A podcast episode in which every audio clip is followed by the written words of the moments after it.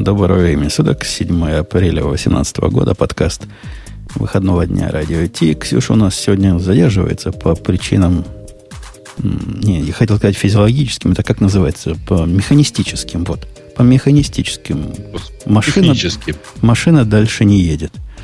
Э, караул устал По-моему, стоять. она просто не завелась. Потому что все-таки ехать-то она может дальше. Только с горки, только не очень быстро обещалась, обещалась вернуться, как ее дотащит на буксире и поменять там аккумулятор. Ты представляешь, аккумуляторы у человека поломались. Это что такое вообще? Что за машины такие? Где люди такие машины берут? Бобок, у тебя есть машина, у которой аккумулятор бы ломался? У меня с Альфа Ромео в 96 году, где это была известная болезнь, такого ни разу в жизни больше не было. Я вам хочу напомнить, что в последнее время... Да, главное, чтобы не Тесла. Я же говорю, главное, чтобы не Тесла. Потому что вы же помните, они же взрываются. Да нет, ну у нас Ксюша, конечно, дикая феминистка, но она же не, не дикая... Э, не настолько, чтобы на Тесле ездить. Да, да, не настолько. Не а я вот не знаю, я, я испорчен технологиями или наоборот, но когда сказал, что меняет батарейку, я подумал, что у ноутбука. И как бы не выйти в скайп, да, батарейку меняют. Да.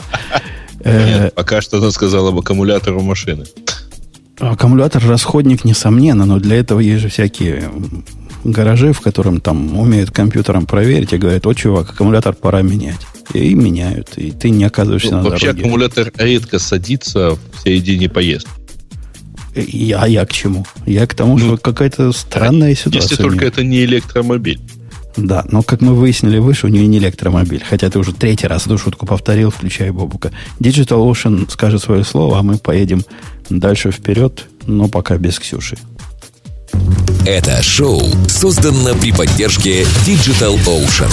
Digital Ocean – провайдер доступного облачного хостинга. Всего за 55 секунд и 5 долларов в месяц вы можете создать свой облачный сервер в одном из дата-центров, расположенных в Нью-Йорке, Сан-Франциско, Амстердаме и Сингапуре, и управлять им с помощью простой, интуитивно понятной панели управления или воспользоваться мощным мощным API. Начните прямо сейчас. Введите промокод радиодефис при регистрации и получите 10 долларов бонуса на аккаунт. Грей, мы тут до, до эфира с тобой разговаривали про всякие access point и всякие прочее. А у меня к тебе сразу наводящий вопрос. У тебя был когда-нибудь случай, когда ты настраиваешь, ну, не вот такой сиска крутой, сиска я понимаю, но какой-нибудь консюмеровский access point – а он тебе говорит, опаньки, чуваки, а я сел на 1111 адрес. Вот так меня и находи. А, нет, у меня не было, потому что я ему, в принципе, э, ограничивал там 10 или 192, 168. Не, вот е- так. Но е- я понимаю, про что ты говоришь, потому что у меня на, на самом деле вот из богатства, какого-то богатства провайдеров один провайдер таки что-то посадил на этот адрес, и мне этот адрес через него недоступен. Когда-то в даль... давние времена, по-моему, сейчас не так, но несколько версий назад модемы Comcast, который самый популярный провайдер, не совру, они были залочены вот на этот внутренний адрес, там у них был свой, ну, они сами над делали, сами знали, как надо, и вот эти люди считают, что 1.1.1 это правильный адрес для того, чтобы э, свою внутреннюю сеть через него раздавать. Э, Бобок, из какого инструмента этих людей надо расстреливать? Рога Из плазмогана. Да, рога так мало явно. Да, вот ладно, 1.1.1. Знаете, что, как у нас тут провайдеры из, из, изгаляются? Например, на моем провайдере, если ты вбиваешь несуществующий адрес DNS, и когда он пытается зарезолвить его, э, если он не может его зарезолвить, то он резолвит его типа в свой поисковик Virgin Media. И как бы любой DNS, который ты вбиваешь несуществующий, он идет на поисковик автоматически. И вот за это я, и чтобы это отключить, им надо звонить в поддержку, и только, только так можно отключить. Ой, я, и я, вот это вот это вообще, мне кажется, уголовно должно быть наказуемо. Слушай, я такое помню из каких-то диких времен, какой-то конец 90-х. Вот, по-моему, в Израиле какой-то там basic провайдер так делал, и все возмущались. Но это какая-то старина вот, уже. У вас вот до у нас пор... такие фашисты хостят интернет. Из-за этого, кстати, нельзя официально в Virgin Media в Великобритании нельзя собрать Spring Boot, потому что один из тестов падает, э, потому что DNS, который он ожидает, будет дорезолвлен в not found, на самом деле будет дорезолвлен. Весело. Про 1.1.1 мы к тому сказали. Вы, мальчики и девочки, поняли, да, что нельзя нельзя. Нельзя для внутренних сетей использовать 1.1.1, хотя и адрес удобный. Особенно сейчас, когда Cloudflare нам показывает вот такое. Бобук, расскажи, чего показывает. И уходить ли нам с четырех восьмерок? Ну, мне кажется, что важно не уходить просто так, а постоянно заниматься измерениями. Э, ну, вообще фалометрия процесс очень полезный, а в данном конкретном случае можно посмотреть на то, насколько быстро для вас работает тот или иной DNS. Причем, по счастью, так как DNS работает по UDP, вы можете банально попинговать каждый из IP-адресов, с которыми вы работаете в качестве DNS. Э, и померить... Можно еще использовать namebench. Можно namebench использовать, потому что ну, namebench более сложный тест. А, угу. а я а, скажу, что да. все это абсолютно не важно. Это ты занимаешься... Мик... Не, ну, конечно, когда поначалу 1.1.1.4 единички, который новый, как они говорят, наибыстрейший, ориентированный на privacy, DNS открытый всему миру, выкатили, там люди из Австралии тестировали, там пинги были по 9 секунд. Ладно, это я понимаю. Но ну, если сейчас потому ты... что он изначально апником поддерживает. Если ты сейчас его потестируешь и увидишь, что, допустим, вместо 26 миллисекунд, которые у тебя до, до Гугла ходят, это дает 30 миллисекунд, тебе это скажет, что он медленнее. Я скажу, что это мини микробенчмарк бессмысленный, потому что после первого твоего запроса все остальные у тебя уже в кэше сидят. Не, подожди. Что ждать такие? Ну, во-первых, потому что вот это вот сложный тест типа неймбенча, а он вообще очень интересно делает. Ты же можешь ему скормить history э, своего браузера, и он будет там лично твои URL проверять. Но они в любом случае через какое-то время протухают. То есть даже Google.com, извини, Кон- браузер конечно, резолвит примерно раз в час. Конечно, они протухают. Насколько они протухают, зависит от, э, не знаю, чем вы кешируете. У меня в кэше моего раутера сказано держать по-моему, 15 тысяч последних э, отрезованных DNS-запросов. как долго? В течение часа, по-моему. Э, то есть ты не уважаешь TTL, который выставлен в самом Не, не уважаю.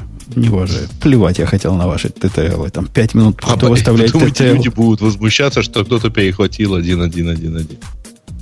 Не понял, в чем связь, но, но неважно. Я к тому, что скорость... Ты зря, Бобу, как на скорость. Вот они говорят про privacy first. Это что за privacy у них? Как они ее решают? И как, знаю, а самое главное, как нам это дело подрубить? Вот я, я про этот э, DNS over HTTPS читал, но дальше дело не пошло. Там есть еще DNS over TSL? Ну да, over TSL я имею в виду, да. Ну, смотри, значит, для того, чтобы это подключить, есть куча готовых решений, но все они на самом деле работают примерно одинаково, по крайней мере для macOS. Поднимается локальный DNS-сервер, который уже over, over HTTPS или over TLS ходит в э, нужный тебе DNS-сервер. Понимаешь, да, насколько это костыльное решение пока? Они, по-моему, все такие. Я как смотрел, у да. меня сейчас стоит этот Pi-hole, и, в принципе, Pi-hole можно с такой-то матерью и напильником заточить, чтобы он вот так делал. Э, не через UI и не через прямо, но криво и захакать можно. И действительно, ну, костыльно получается. Ну, как-то как странно. Одним лицом он типа как честный DNS, а с другой стороны он вот такой вот хитрец.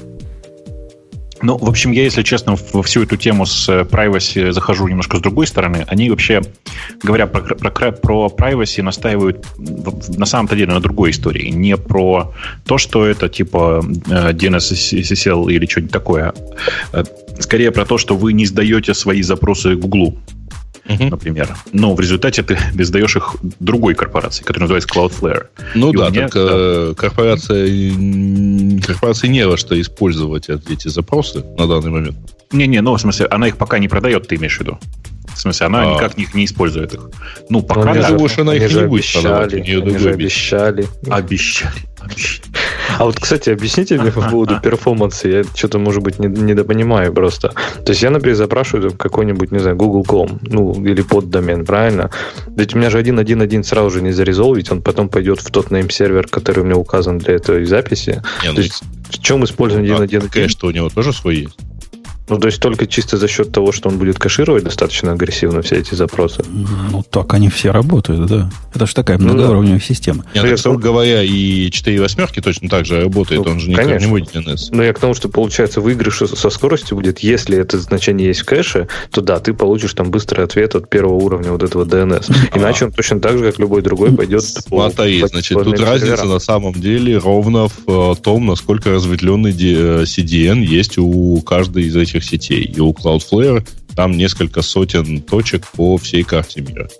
Да нет, нет, ты, ты не на тот вопрос отвечаешь. Леша, конечно, прав. И какой бы у тебя ни был могучий DNS, э, CDN, если в кэше еще нету, то неважно, пойдет на туда, кто у него э, вот этот upstream или downstream, в какую сторону они это называют, я не знаю. И mm-hmm. ты прав еще раз, Леш, потому что когда их ругали, что чуваки, ну 10-9 секунд, это что вообще такое? Они говорят, погодите, наши кэши наполнятся информацией, и тогда все будет хорошо. То есть, ну да, Мы прогреваем кэш. Да, кэши прогреваются. И будет хорошо. Э, по-моему, радостно, что есть один-один. То есть добавился еще один. Легко запомнить. На самом деле можно запомнить и второй, потому что он-то точно никем не занят. 1-0-0-1. Ну, вот это попробуй запомнить. Он какой-то. Он, а конечно, что? симметричный, но там где ноль, а где единичка, фиг запомнишь. Да, но он точно не занят вот теми внешними этими. Дебилами. Ну, внутренними, вернее, да. Ну, товарищи. Ну да. Э, не, не занят. Э, а отвечая на вопрос, зачем они это дело сделали. Вот тут прямо вопрос вопросов. Ну, есть, э, есть Google, Слушайте, начнем с того, что это DNS-хостинг. Есть квад какой-то 9. Начнем с этого. Есть еще куча всего с красивыми адресами. Вы знали, есть 9999, вот этот квад. Конечно, который, конечно. Cloud9 называется, да. Да. А они, есть, а, э, есть OpenDNS. Ну да, но там адрес это так, так нагуглить приходится. Да. Он да, не в голове держится. Это они, конечно, прощелкали клевом в свое время. Бобук, зачем им это надо? Ну, понятно же, зачем. У них они огромный CDN совершенно. И для них э, возможность смотреть на эти запросы, смотреть на то, как люди запрашивают DNS, это возможность на самом деле более оптимально распределять трафик в дальнейшем. есть, а, я вам скажу больше, у них даже есть масса продвинутых технологий, которые подключаются, там, если ты пользуешься ими, их сервисами, а у тебя тебе доступно какое-то количество технологий по умному раутингу твоих запросов твоих пользователей. А, и, и он действительно умный. То есть он действительно ускоряет доступ к сайту. Ну, все так. Ну, кстати, к вопросу, я просто что-то тут прощелкал, забыл вам сказать. Вы же знаете, да, что они запустили не только 4 единички, но и 2 единички. Ну, с ноликом Я же сказал, 1.001. Не, не, просто 1.1. Mm. Э, это как будет? Ну, ты, ну, вот так. Пиши ping 1.1, увидишь тот же самый результат. В серединке нолики вставятся. Ты не знал, что так можно? Нет, вот просто а, дураком. Ну, прикольно. Смотрите, никогда не будет прежней. Я, я, я наконец-то, смотрите, я прямо в прямом эфире только что э, рассказал вам что-то новое. Класс, все, жизнь удалась, смотрите. Ну, я теперь а. буду постоянно вот это запускать. А, поздравляю вас. Ну, короче, э, э, да, для тех, кто не знает, можно написать 1.1, и на самом деле это будет транслировано в адрес 1.0.0.0.1, что и есть DNS-сервер. Один из DNS-серверов, запущенных Cloudflare. Ну, окей, окей можно этому порадоваться. Больше вроде про это нам сказать нечего. К следующей теме. Ну, Леша. Еще, и, да, да, я сейчас да. коротко немножко добавлю, как, как в каком-то смысле совладелец одного из российских DNS-серверов. Э, обратите внимание, что Cloudflare этот адрес пока отвечает мягко говоря, медленнее, чем, например, гугловый DNS, э, чем, чем э, цисковский теперь уже OpenDNS, чем индексовый DNS и так далее. То есть э, пока это удовольствие в первую очередь для тех стран, в которых э, присутствие Cloud, Cloudflare максимально, то есть для США и маленького куска Азии. В данном случае. Не, не, подожди, ты, а? ты не путай, потому что, например, площадка Cloudflare есть в Киеве. Да-да, а площадка есть, просто она не, не используется сейчас для, для DNS. В э, обзоре, обзоре, который вышел, по-моему, на Hacker News была ссылка, там приводились тесты разных DNS. И я удивился, что прямо Яндекс DNS считается вот таким мировым, значит, ну, на уровне Google DNS. Ну, он в Европе довольно большой, да, в смысле, в Европе и в, в нашем куске Азии. Там его померили, прослезились. Так они же, ты прочитал, да, что они измеряли из штатов все? А, ты говоришь, ну, есть еще места, кроме штатов? Я понял. Да, да, ты знаешь, я слышал, в принципе, в принципе, за пределами США, ну, действительно, там, как бы, вот, если с вашей стороны, ты уезжаешь туда в сторону океана, еще немножко плывешь, и там другие материки, я слышал, бывают. Да, ну, брешут, я ни разу такого... А, а у вас какой-нибудь тоже красивый адрес? Если честно, нет. У нас есть отличный адрес dns.yandex.ru. Туда заходишь, там все написано. А, у нас да, базовый знаете... адрес у нас выглядит так. 77.88.8.8. Ну, некрасиво, как ты понимаешь. Так себе, так себе. Ну, тоже, тоже вы про, про, прощелкали красивых адресов. Ну, мы, если честно, никогда за ними не гонялись. Э, мы зашли с другой стороны, и, типа в большом количестве продаваемых в России роутеров. Впендюрить есть... насильно туда есть выбор. Нет, прикольнее, есть выбор, потому что у нас DNS э, э, есть, который резолвит все. Есть так называемый сейф, который э, не, не, не дает резолвинг сайтов, даже не так, хостов. О, вирусов хостов, которые содержат много вирусов. А есть семейный, который не дает резолвить, ну, говоря прямым текстом, сайты для взрослых. И типа во многих российских э, роутерах теперь есть такой выбор через наш DNS. Да не только в российских. Я, по-моему, когда Asus обновлял, он говорит, опаньки, а вы знаете, что тут есть такой семейный от Яндекса, не хотите ли? Так что ну, мир знает. Да, я думаю, что, я думаю, что у тебя русский где-то каким-то образом всплыл, видимо, в браузере. Просочился. Не-не-не, это сам раутер, когда я настраивал, вот Asus, вот стандарт, нестандартная настройка, которая мерлиновская, по-моему, называется. Вот там а, такое было, да. Да, да, там есть. Там, там, есть. там, там умеют. Э, интересная статья такая, гуманитарная, конечно, но мне показалось любопытным. И, я, кстати, хотел Лешу спросить, какая на него тема смотрит. Ну, ты меня, Бобок, сбил, поэтому, Леша, видишь... Я виноват, да, виноват. Да, Леша не получил права голоса. Мы, мы его тут, э, мы до подкаста обсуждали, из админов понизили э, в простых э, ламе, э, юзеров. Так что он теперь будет ведомым. А потом, а потом вообще кикнули из чата. Потом вообще кикнули.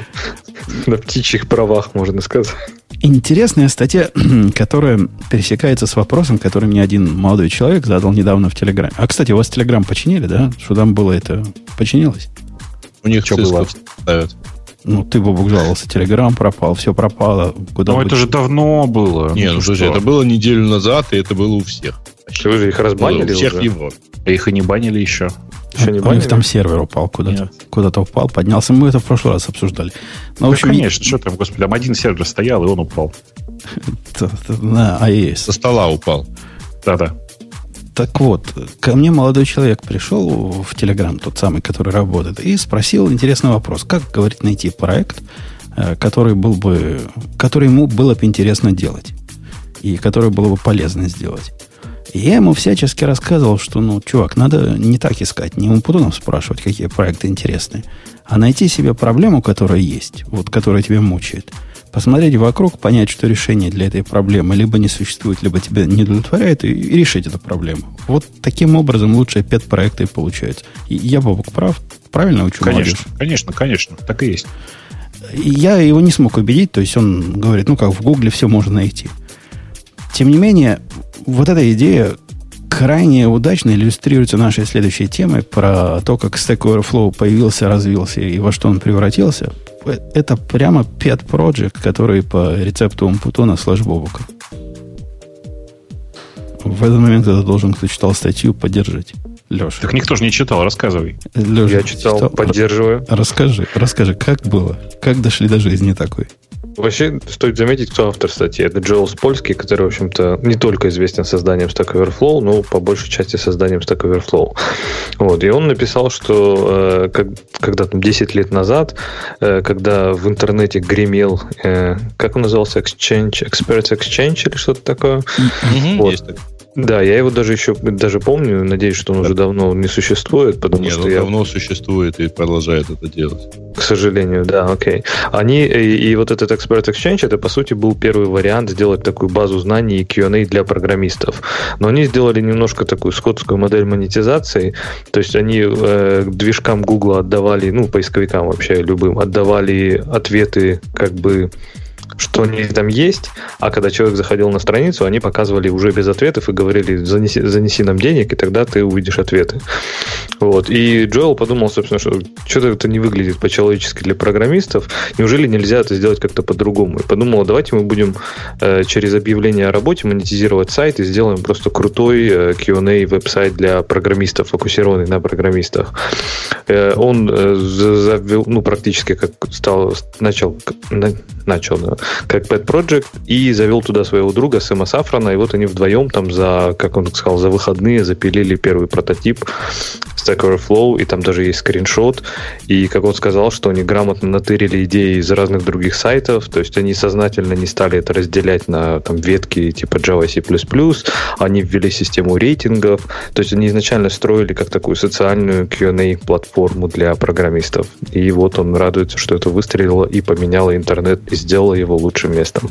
Э, он там интересно еще вначале рассказывает, что он, он тоже ходил гуглить подобные решения, ничего не находил и думал, ну, наверняка же кто-то возьмется и напишет. Но не может быть, чтобы вот такая проблема никто не взялся бы решать. Вот сколько же умных чуваков вокруг. Кто-то-то сделает. И это, мальчики и девочки, путь в никуда. Потому что если кто-то до сих пор не сделал, то, скорее всего, пока вы не сделаете, не сделает никто. Это образовательный пафос нашего подкаста был, если вы не заметили. Ну, сегодня у нас сегодня, сегодня как-то повышенная образовательность, видишь? Ну да, молодежь приходит к Путуну и спрашивает вопросы. Вот он и отвечает. Мне на самом деле грустно, что в этой истории Спольский не рассказал, как мне кажется, самой интересной части.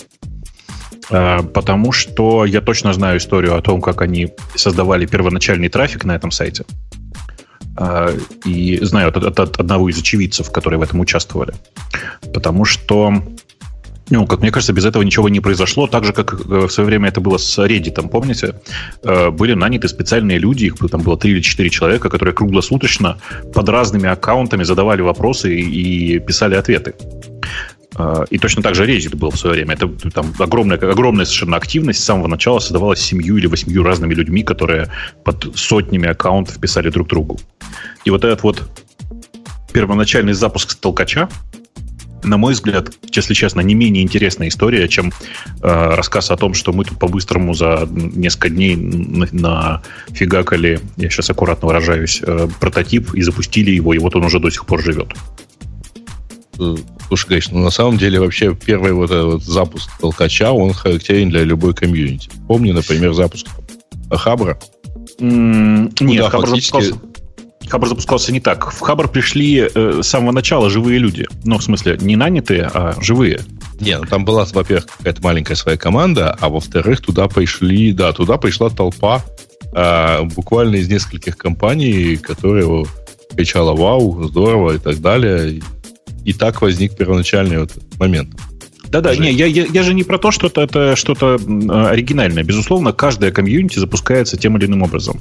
Но вот тот факт, что в данном конкретном случае для этого были предприняты специальные усилия, меня, например, просто очень, очень, ну, я как раз такие истории очень ценю. Мне кажется, что это прямо показатель того, насколько чуваки хотели, чтобы все заработало. И, ну, и смотрите, заработало ведь, в общем-то. Заработало ведь более так, чем. А вот, кстати, говоря про техническую часть и говоря про .NET, про который мы говорим мало, вы же знаете, что он написан на .NET и работает там на ASP.NET и SQL сервер, и они как-то выкладывали очень классный пост, что у них, по-моему, там в районе 10 серверов обслуживают, в общем-то, чуть ли не весь трафик. А, а, а чего ты хотел от э, человека, который начал свою карьеру продукт менеджером в Microsoft Excel? Не, ну это все Ну, то есть вот, вообще вот его компания Fogbox, есть... э, она, в общем, известна как раз э, и .NET, и ASP. Ну, люди, э, пишут, люди, люди пишут, на чем умеют. И это ну, ничего там... например, написан именно на вот на ASP. Ну, нормально, пусть себе и пишут. Конечно, конечно. Ну, ну не, не, чего, чего, почему вы по этому поводу удивляетесь? Вон какой-нибудь, как его звали? Лердорф, да, его зовут? Не помню, как зовут чувака, который PHP придумал. Он многие годы э, ну, в Яху работая... Ну да, его Расмус зовут, но в смысле фамилия у него Лердов или Лердов, я уж не... Лерд, Лердорф. Не помню. Короче, сложная фамилия датская. Э, он много лет работал в Яху, э, супер активно продвигая, что все должно быть написано на PHP. И, ну, тоже нормально. И такая же история со Спольски. Действительно, ну, чувак много в свое время э, работал в Microsoft. Э, Что тут удивительного-то? Да ничего не удивительного. Мы, мы, мы ведь люди-человеки, мы продвигаем те технологии, которые нам кажутся знакомыми, от того, что они нам кажутся знакомыми, они нам кажутся симпатичными. Вот, например, Леша продвигает Spring. Ну, какой нормальный человек скажет, что это симпатичная технология? А Леша нормальный, он знаком с ним. Ему это кажется прекрасная техно... Это вот прекрасная технология. Вот, видишь, да. Но это был ответ, на, в общем-то, на просьбу слушателей поговорить про .NET. Поговорили. Ну, отлично, поговорили. Галочка зафиксирована. А, на самом деле, у нас же нет, мне кажется, ни по поводу ни одного из инструментов каких-то религиозных, там, там предрассудков. Ну, я просто много PHP. знаю.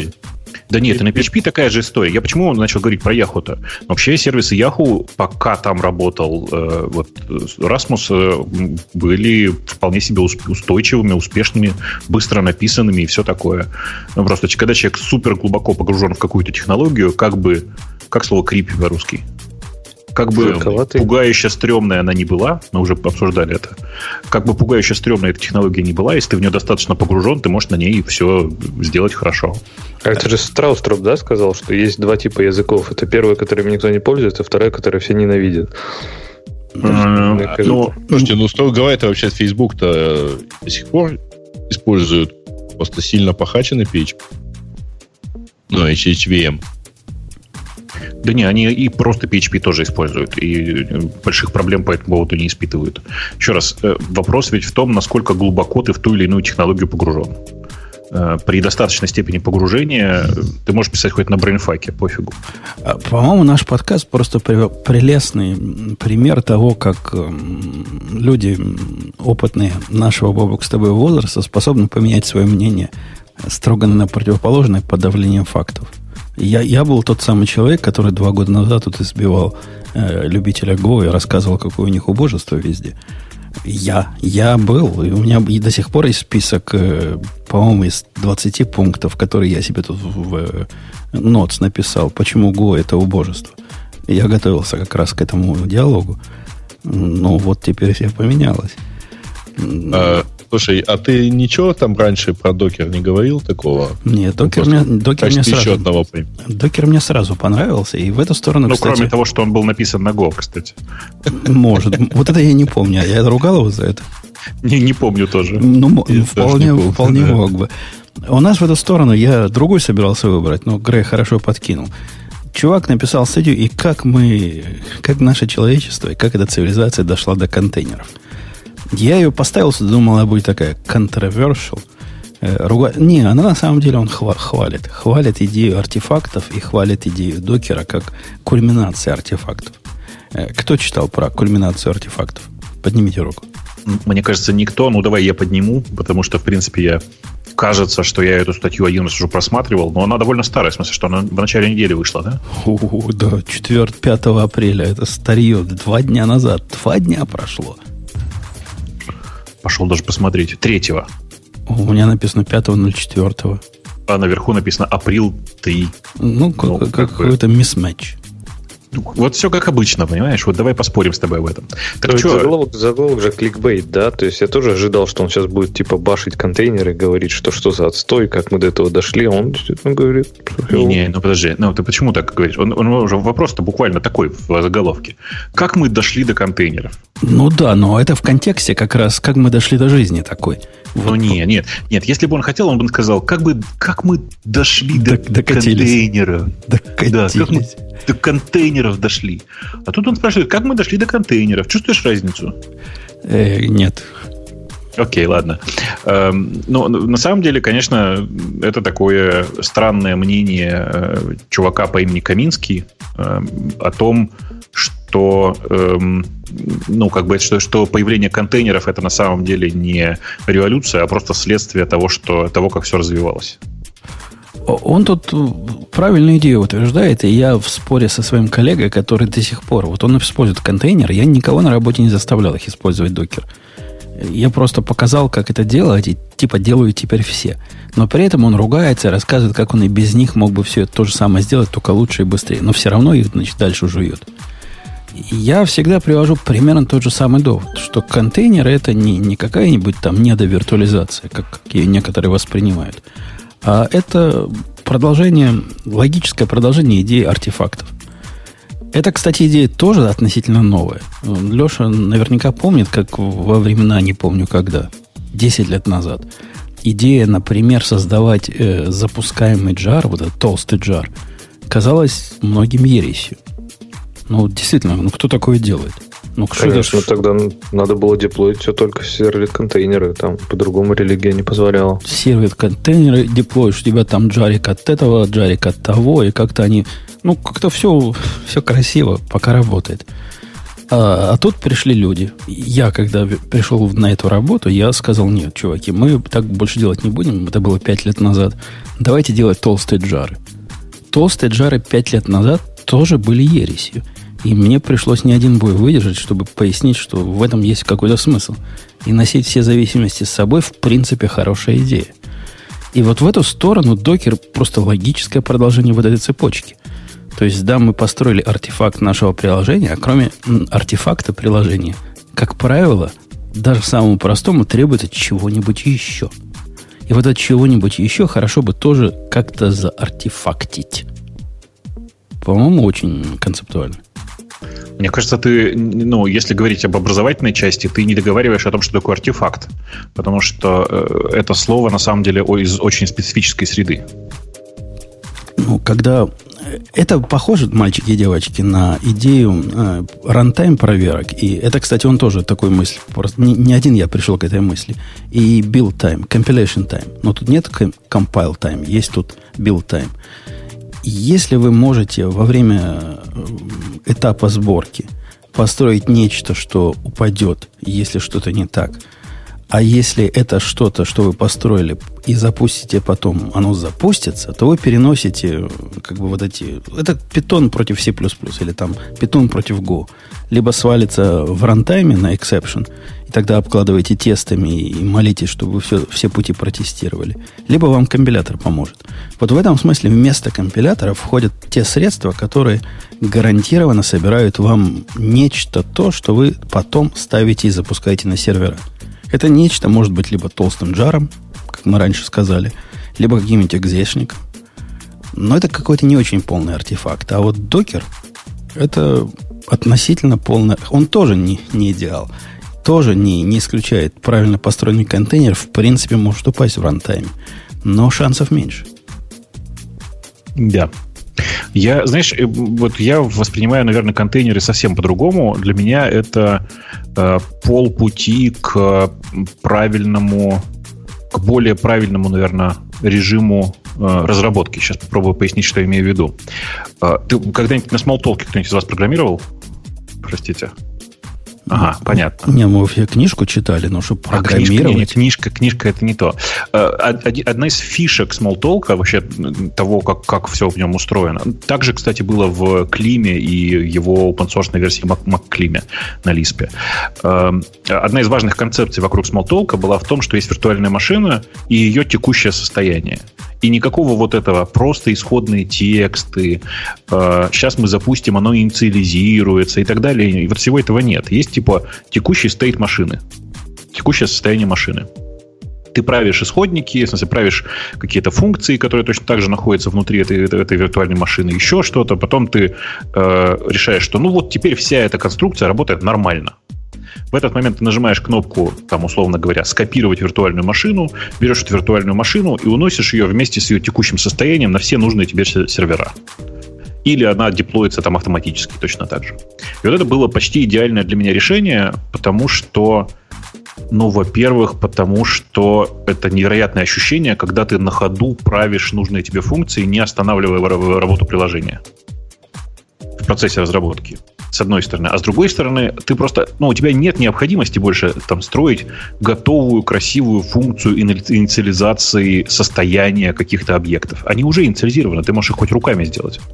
Э, в чате там кто-то пишет, что на уровне разработки с Clojure точно так же. Да, конечно, они взяли эту конструкцию как раз из э, Клима но э, Clojure все-таки сильно привязан к текущему JRE и к тому, как все реализовано в э, других средах, и поэтому, конечно, ну, не, не использует вот этой э, прекрасной фишки под названием «сохранить текущее состояние». Спрашивают, как машину потом обновлять? Ну, а зачем тебе про это думать? Ты же не думаешь, как в твоей, э, внутри твоего докера обновлять ядро. Ну, тут такая же совершенно конструкция. Что-то там остановится, подменится, запустится заново с той же точки. Ничего такого не увидишь. Не, ну у докера, а, а почему? у докера а? надо признать несколько оппозитная модель. Они говорят, что мы вообще disposable делаем все и stateless Да-да. все. Да, да, конечно. Тут просто нужно понимать, что типа докер в текущем своем виде, я говорю, это полшага.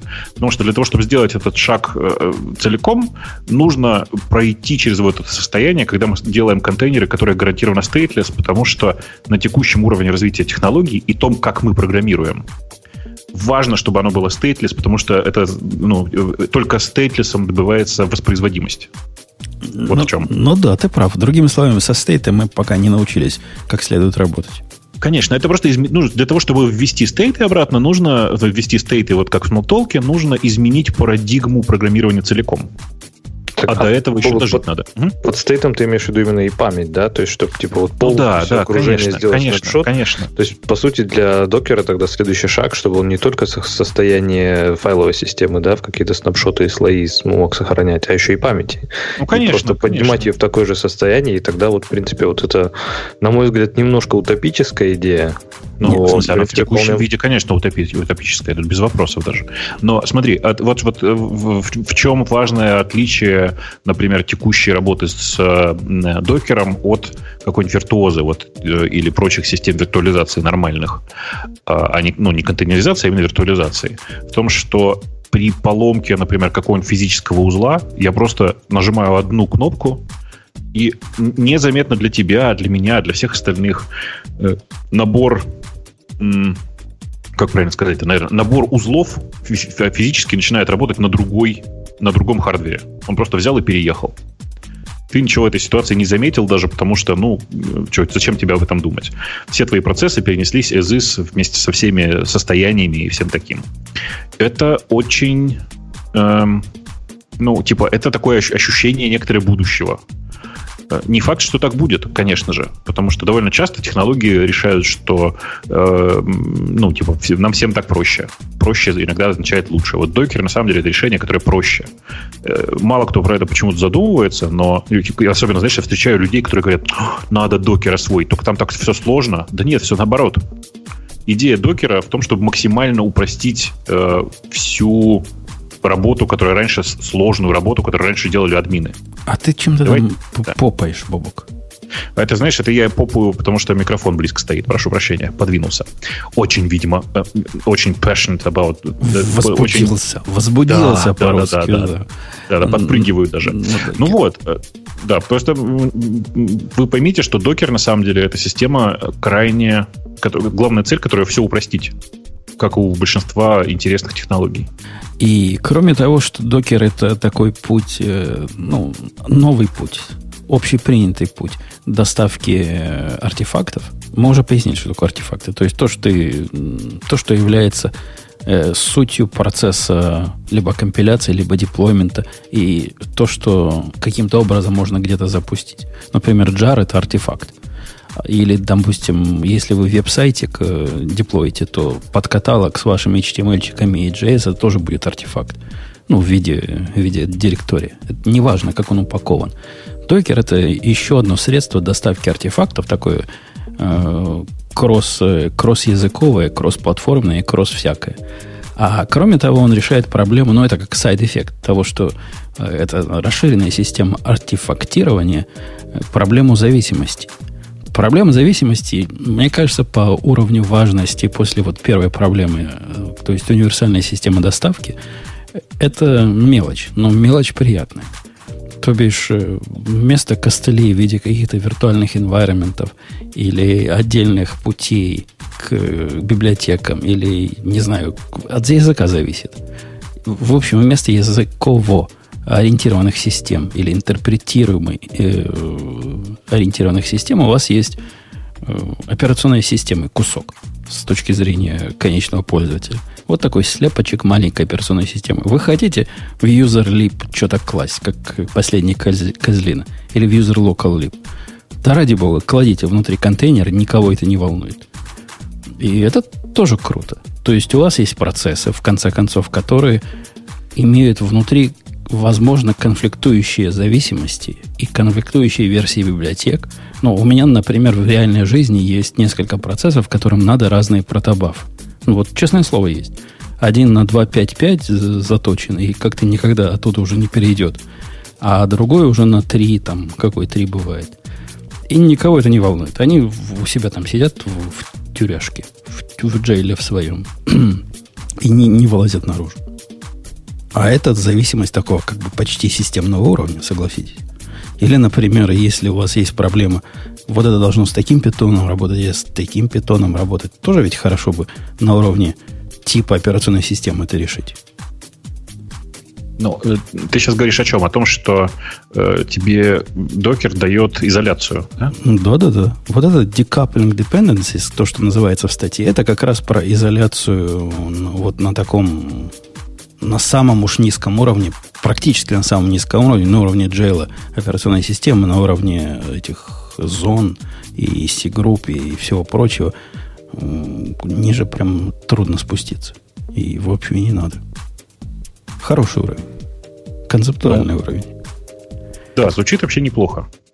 И третий плюс, о котором он говорит, мне он никогда не казался вот таким уж крутым, что, собственно, сам докер-файл является спецификацией.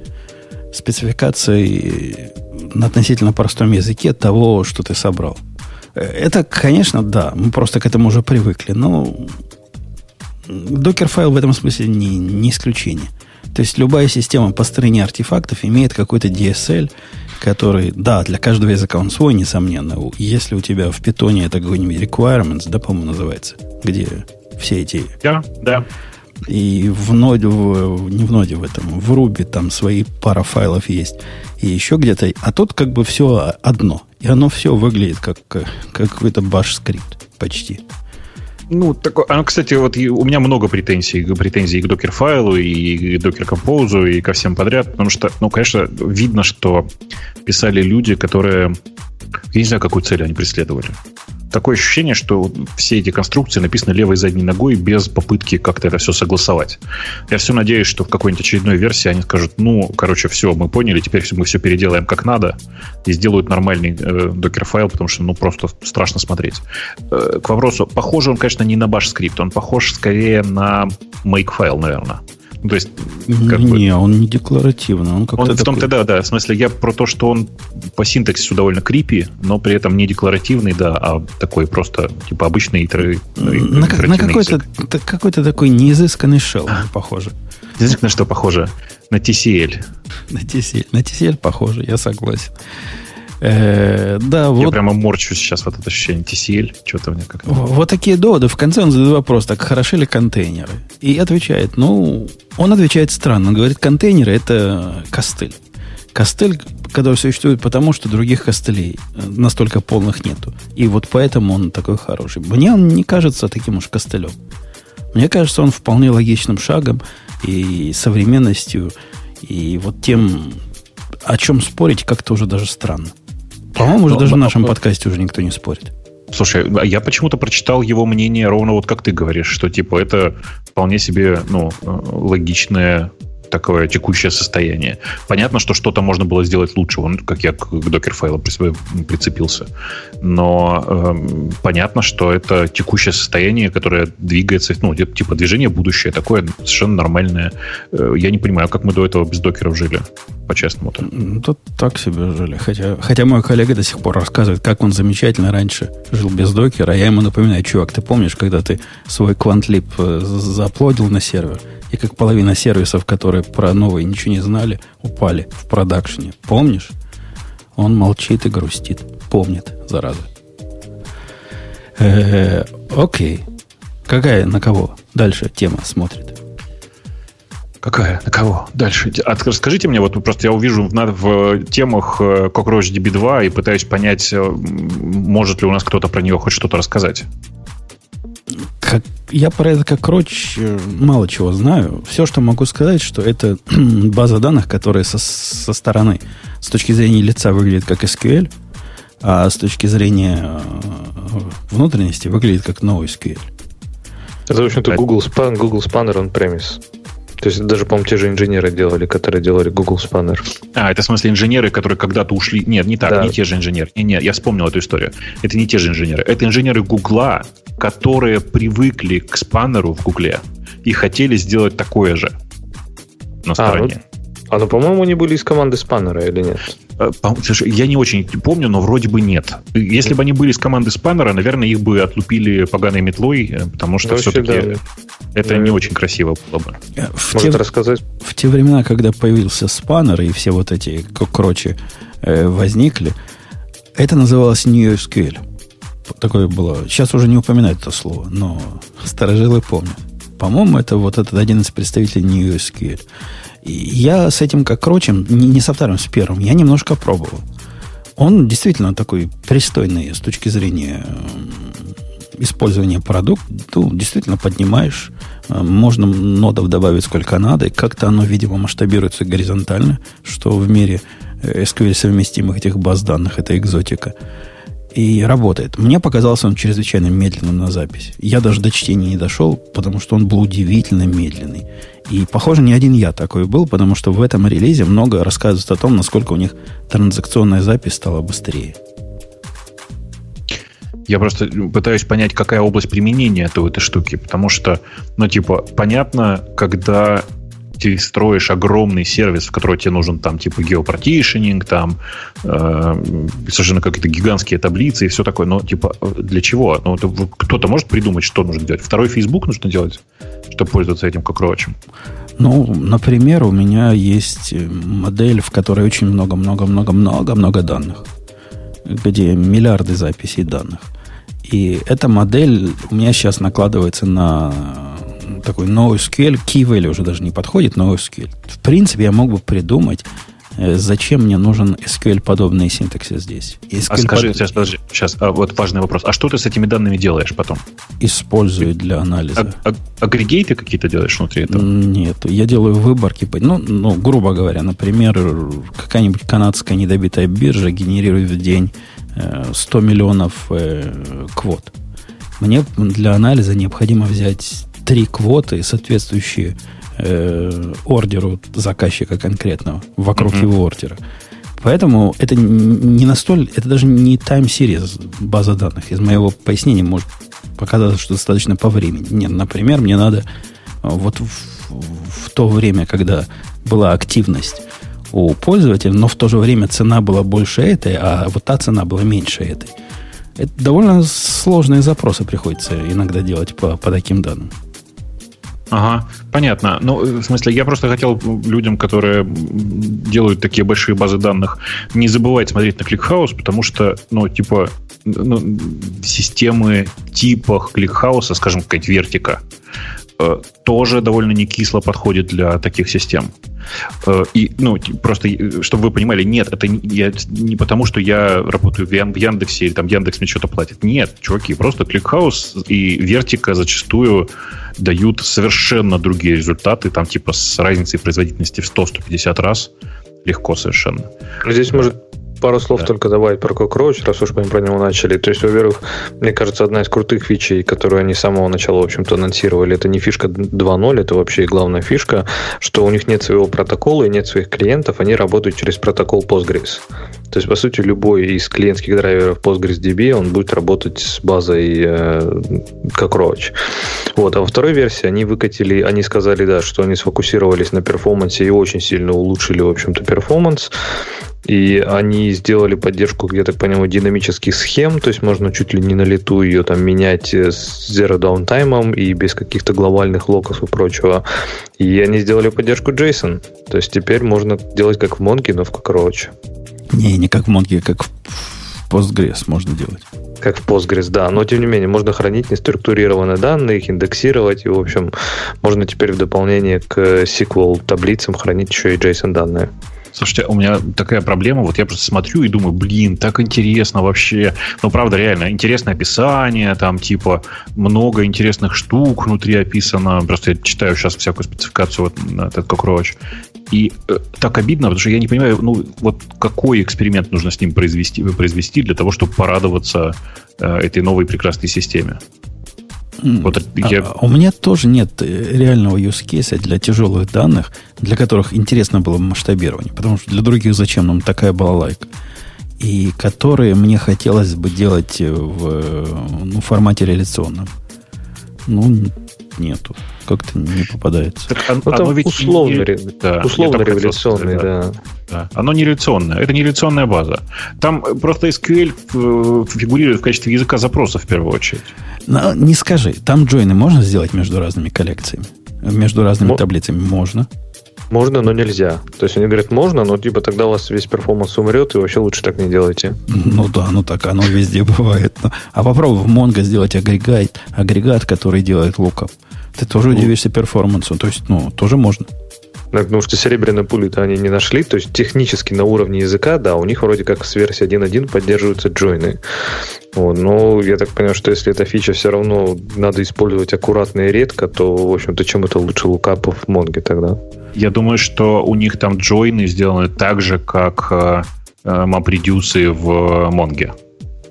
Не, как лукапы, наверное. А в Монге, как кстати... Лукапы, как лукапы, да. В Монге лукап, оказывается, через базы данных не, не проходит. Для меня это была новость. Мне недавно понадобилось. В смысле, ты имеешь в виду из, забрать данные из двух баз данных? Ну лукап, да, лукапом да? А, да, да. нельзя это сделать. И я не очень даже понимаю, почему. Ведь база данных это, в общем, namespace. Почему? Почему они такие? Ну, уже давно у них нет лока на уровне базы данных. Помнишь, уже давно на уровне коллекции были, потом на уровне документов. Почему к базам данных такое особое отношение? Ну, э, не знаю, мне кажется, что они просто еще не добрались до этого места, потому что лукап все-таки использовать в любом случае. В это, ну, это всегда жопа по производительности, я прошу прощения за такое выражение. И непонятно, зачем его вообще использовать в, вместе с Mongo. Ну, пример. У меня пришел коллега и говорит, чувак, говорит, у меня такая проблема, на днях буквально. Подскажи, как, как помочь. У него есть мастер, огромный мастер файл. То есть такая, как бы справочная документ, информация где есть э, идентификатор какой-то ценной бумаги и куча-куча всякой информации про бумагу. А потом идут э, real-time фид трейдов. И в этом real-time фиде трейдов у него есть идентификатор этой ценной бумаги, и ему надо какие-то какие данные из мастера подтащить. Понимаешь, да? Когда да. он запрашивает. Ну, я его научил, говорю, ты делай не в момент запроса джойны свои, а делай в момент записи джойни и будет тебе счастье. Он покривился и сделал это. Но, в принципе, это вполне нормальный use case. То есть э, он хочет избежать вот этой самой денормализации и повторения кучи информации в, каждой, в каждом трейде, а, и, а просто делать лукап к, к мастеру. Это нормальный use case. Ничего там такого нет дикого. Я понимаю, почему ему это захотелось сделать. Не, не, это, да, нормально. Но можно было просто, ну, смысле, это не обязательно прям лукапом делать, это же можно по-другому сделать. Ну, а что в коде например, мешает сделать, да? А ну, в коде он, прям в коде просто, да. Не, а он тут, там такой рынок страны ценных бумаг, где активность трейдов и размер трейдов по сравнению с размером мастера там один к десяти. То есть это очень дорого делать такой лукап на, на каждый запрос, ну, в, в коде. Потому что мастер размером, не знаю, в 500 тысяч а трейдов в день всего 50 тысяч. Понимаешь, да, проблема? Ну да. Такая ну, э, разбалансированная система концептуально. Безусловно, не, не, не просто, да, у вас все. Не, не просто. В, пока мы это, с этой темы далеко не ускакали, а есть какие-нибудь в последнее время интересные базы данных, на которые я еще вот не посмотрел, которые бы стоило посмотреть? Потому что в последнее время я что-то так завис на сочетании Mongo плюс Redis, что я прям даже не знаю уже, что и делать. А, я, я все больше в, в моих таких проектах, где массовая загрузка нужна, вот буквально до, до того, как этот подкаст начали, я экспериментировал с упаковкой э, вот этих самых миллиардов записей в э, сентосовский э, форк э, болта. А как он называется? Биболт. Биболт. В Биболт. При этом я данные сначала упаковывал Бейсоном, что он, конечно, лучше, чем Джейсон, но все равно прямо фигово упаковывается. А потом в Message Pack. Прямо красавец. Message мне дал примерно в два раза меньше размер в результате. Но при этом, при всем, э, компрессированная Mongo делает их пока как стоячих. Ну, это, совершенно неудивительно. Но, видишь, мне просто Bbolt не очень подходит, потому что он все-таки, это же болт, да, в смысле, ничего не поменялось, он embedded. Ну, да, да болт болтом, да. Ну, просто embedded решение прикольное, но э, оно не всегда подходит, потому что у меня бывает такое, что там типа какая-то часть написана на плюсах, какая-то часть написана на, на питоне, и хотелось бы там еще на чем-то. Ну, то есть, типа, такой в разнобой все. А тебя чем-то э, Монго перестал устраивать? Не-не, она меня, конечно, устраивает. Но ты знаешь, это же как вот как с женой. Хочется иногда что-то новенького. И я, я тебя так понимаю. У меня RabbitMQ как очередь стоит уже всегда. И тем не менее, я все эти NSQ и всякие нации и всякие прочие модные решения все равно пробую. И, и даже смотрю, какой новый SQS, когда они сделали вот этот гарантированное, гарантированное delivery, типа пообещали. И, и на него тоже ходил смотреть. Вот исключительно то вот про жену. Мне, в общем, и так нормально. Но прикольно посмотреть, что в мире делается. Ты, конечно, ты, конечно, не видел, но я настолько устал от Рэббита и вообще MQP, потому что они такие сложные все, такие вот, ну, прям, ух, что я себе на, на базе Redis по принципиальным соображениям сделал, э, ну, типа RPC. Понимаешь, да? Мне, мне, у меня основной паттерн все-таки не, не MessageQ в классическом смысле, а именно RPC, ну, то есть всегда с как это называется, request response, да, эм, в MQP-шном терминологии. То есть всегда нужно дождаться ответа. Э, и из принципа просто сделал в качестве брокера Redis и прекрасно себя чувствую. Просто потому что, ну, иногда хочется что-то такого легкого, воздушного. Не, если мы говорим про извращение, то я в виде вот подобного тобой, описанного тобой извращения пробовал использовать Mongo как э, шину для RPC тоже, в принципе, так жить можно. С kept коллекшенами и... Ну, подожди, а как ты... Сейчас, подожди. Kept, collect, kept collection, collection, окей, это нормально. А что ты с kept collection делаешь такое? Ну, вот смотри, вот у тебя есть воркер какой-то. Не, у а... него то же самое, что в Redis можно делать. Можно подписаться на события. Э, я, конечно, буду стараться сдерживаться, но, по-моему, нет. По-моему, не так же. Ну, в смысле, тебе все равно придется итеративно раз в какое-то время туда заходить и, и не, подергивать не, collection. Не, не, не, можно вот именно стрим получить. Стрим обновлений. Стрим обновления. Я посмотрю. Ты, ты да. делаешь стрим по какому-то condition'у, но это то же самое, что подписка на, на какой-то... Нет, это PubSub. Ты, Смотри. Ты, Tailable да. курсор имеешь в виду, который... Да, Tailable курсор. Да, да, конечно. Да, но тут не, не, не совсем то же самое. Смотри. В Redis есть совершенно волшебная возможность. Ты можешь взять, например, э, ну, типа, вот он даже key value. В value ты можешь положить, например, э, список или там queue, неважно, ну, в смысле, именно список в классическом понимании. Э, а дальше там есть волшебная функция. Она блокирующая функция, то есть она ждет, пока появятся данные. Типа взять данные, взять, один, взять крайний элемент данных из этого списка. Понимаешь, да? Угу насколько волшебное решение. То есть ты, ты, оно как бы а, а, атомарно делает следующее. Дожидается появления в этом списке айтема, забирает его из, удаляет его из этого самого, из, э, ну, из, спис, из списка, передает значение тебе, ты его обрабатываешь. В нем внутри, например, содержится идентификатор, где ждется ответ, ты туда пушишь ответ. Ну, в общем, все как, все как обычно. Мне, я с Redis тоже пытался, не то, что пытался, я с ними живу, но, правда, не, не в контексте RPC. Мне он показался не проще, чем кролик. А что тебе кролик-то сложный-то? Слушай, ну он просто очень сложный. Он не он сложный, дело не в нем. Его поставить как раз сильно проще стало последние годы. И, ну, просто поставил и работает. Но вся вообще история вокруг э, RabbitMQ, связанная с протоколом и вокруг него, вот всем, всем этим интерпрайзным подходом, прям раздражает ужас. Не, но он, он, напом... он легкого, воздушного, говоря, я, да. я с тобой согласен, что он напоминает порой какой-нибудь Spring, когда у него есть миллион параметров, и, и даже какой-нибудь самый простой API, который к нему есть, требует передачи кучи всего куча всего, о чем ты особо не задумываешься даже. Но, но это другая сторона его мощи.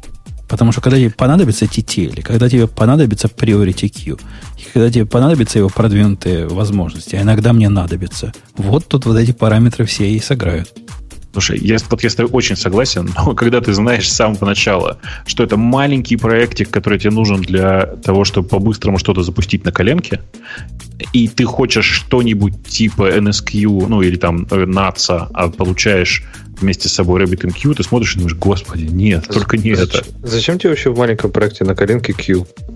Ну, очень просто, потому что ты не знаешь, какое количество воркеров тебе понадобится. Для... Ну, грубо говоря, давай самый простой вариант сейчас тебе какой-нибудь скажу. Вот у меня вот прямо сейчас, э, вчера я буквально писал, почему я столкнулся. У меня, мне нужен был маленький бот, который, в который кидаешь э, текст, а он его с помощью TTS конвертирует в э, аудиосообщение и отправляет тебе. Э, и пока, ну, типа, делать трейдинг внутри скрипта, который получает по веб-хуку текст и внутри него там типа порождать треды, э, городить что-то прямо очень сложное и непонятно зачем. А тут все очень просто, у тебя есть 5 сообщений, ты их фигакнул в message queue, и все, и как бы и, и получил. Я, к тому, что, я к тому, что даже простой попсап же тут подойдет в большинстве случаев. То есть даже Q, там тот же Redis, ну, без всяких MQP, без всяких этих... Э, ну, я тебе про это и говорю. Я тебе про это и говорю, что у меня в, в большинстве случаев Redis только PubSub, видишь, он э, система PubSub не предназначена в первую очередь для, для RPC. Ну, то есть она ты эмулируешь RPC через PubSub, понимаешь, да? У тебя ну, конечно, да, да, да. возврат, ну, response куда, куда уходит. Ну вот, это как бы не, не сказать, чтобы слишком удобно, и поэтому по-быстрому на, на Redis, да, там типа, если я правильно помню, там меньше сотни строчек в имплементации на питоне и что-то типа строчек 70, наверное, в имплементации клиента на Go тоже. Ну, типа, левой задней ногой что-то сделал, и все, и получил результат. Э, я к чему все? К тому, что хочется чего-то простого, такого легкого, вот, э, типа, вот с Redis и, и RPC получилось, а новых баз таких интересных нету данных, в смысле? Вот каких-нибудь что-нибудь такого этакого. А у меня как раз вопрос. Вот да. чтобы, Бобок, ты попробовал базу данных? И вот что в ней такого должно быть, чтобы ты сказал, все, нафиг Монгу, вот это наше все? Ой, я боюсь, что так прямо и не будет, потому что э, я же на Монгу тоже очень долго перелезал. Э, я перелезал с разных реляционных баз данных. Я перелезал со SQLite на, на Mongo. То есть это был очень медленный процесс. Э, видишь, мне поначалу нужно, чтобы было за что зацепиться. Ну, в смысле, чтобы было что-то, на что смотришь. А что в Монге такого было, что, за что тебя зацепило? Schemaless. Э, то, что не нужна схема. В первую очередь меня зацепило то, что схема не нужна. То, то есть я перелезал. Но это с... большое изменение. Мне кажется, что в чем-то новеньком уже, да, мало таких каких-то больших изменений. Вот, понимаешь, вот я хочу что-нибудь такое. Типа, например, вот э, Redis на фоне Монги выглядит супер легким э, и прямо такой прозрачный-прозрачный. Ну, типа, прям совсем. Потому что Монго требует все-таки много сокровенных знаний. Вокруг Redis нет сокровенных знаний, потому что она простой, как бревно. Э, хочу что-нибудь странное, может быть, я не знаю. А ты смотрел на RyanDB? А что это? Которая, э, как они называют, многомодельная, которая тебе и графовая, и JSON. Как, как и, она пишется? AriaNDB. Наверное, нет. И я тоже первый нет, раз наверное. слышу. Она, она тебе прямо и графовая, она тебе и NoSQL, она тебе и по-моему, SQL с синтаксисом и горизонтально масштабируемая. Прям можешь вот ее потыкать. Там когда-то еще давно был... А дай ссылочку, целый... пожалуйста, прости, пожалуйста. А то все, да. как обычно, я со слуха некоторые а слова давай. очень плохо Okay, Ты можешь в большой чатик, а можешь в маленький, без разницы. Я в большом я не залогинен, поэтому давай маленький. А там интересно, что сейчас вот я уже смотрю, оказывается, их купили SAP, что для меня стало немножко сюрпризом. Но когда-то они там, вокруг них даже был такой большой шитсторм в интернете, когда против них начали крестовый поход, говорили, что они вообще плохие не работают. А они сказали, да, мы были плохие, не работали, а теперь все починили, и вообще мы гораздо лучше всех ваших монг. Меня пугает немножко, что, что это SAP, но попробовать, наверное, можно. Это интересный, интересный заход. Multi-model.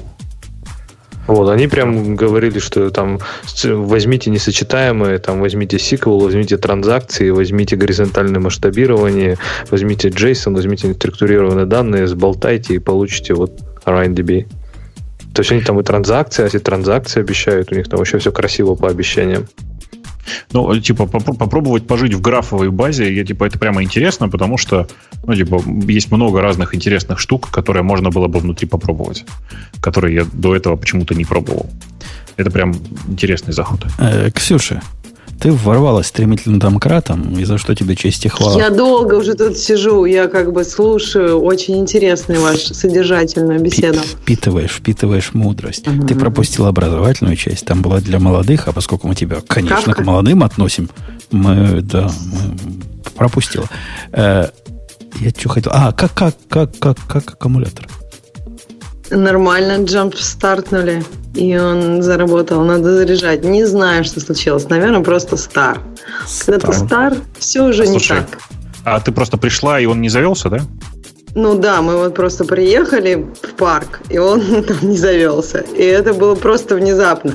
Просто ничего не было. Не то, что приходишь, там свет оставил в машине или еще что-нибудь. Нет, а тут приехали, и, и все, как а бы, как, и не уехали. Как же ты Скажи, без а бэкапа? Как, почему ты второй с собой не возишь? Не, ну видишь, есть такая э, чудо, возможность стартануть с другой машины, и поэтому... Да, да. но для этого, нужно, был, для этого нужен бэкап в виде машины. Надо двумя машинами ездить. Ну да, но можно... Мы, мы, например, в армии, когда ехали на вражескую территорию, никогда одной машины не ехали, и всегда был запасной аккумулятор. Не, ну это сурово. А сейчас у тебя есть запасной аккумулятор, и ты только с мальчиком ездишь или с женой? Нет. Сейчас у него у меня... сейчас пистолет есть. Сейчас два пистолета по второму Он может отнять машину у кого угодно, да, джампстартнуть и вернуть. Я не стану эту мысль продвигать, потому что у меня и ружье есть. Э, по поводу следующей темы. Nginx выкатил статью, что ж такое сервис Mesh – они не так давно его объявили, мы это обсуждали.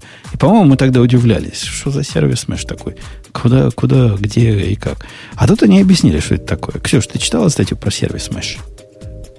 Вот как-то я не дошла. Как не дошла? Третья сверху. Как можно было не дойти?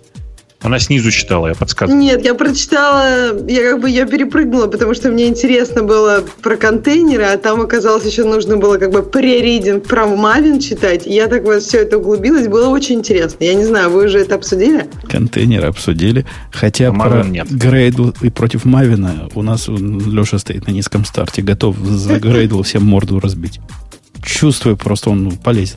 Но по поводу сервер Mesh, сервис Mesh, это они так красиво называют. Эм, как бы эту концепцию писать? Я думал, это называется Application э, Service API. Я бы, или API Gateway. Что-то вот в этом роде.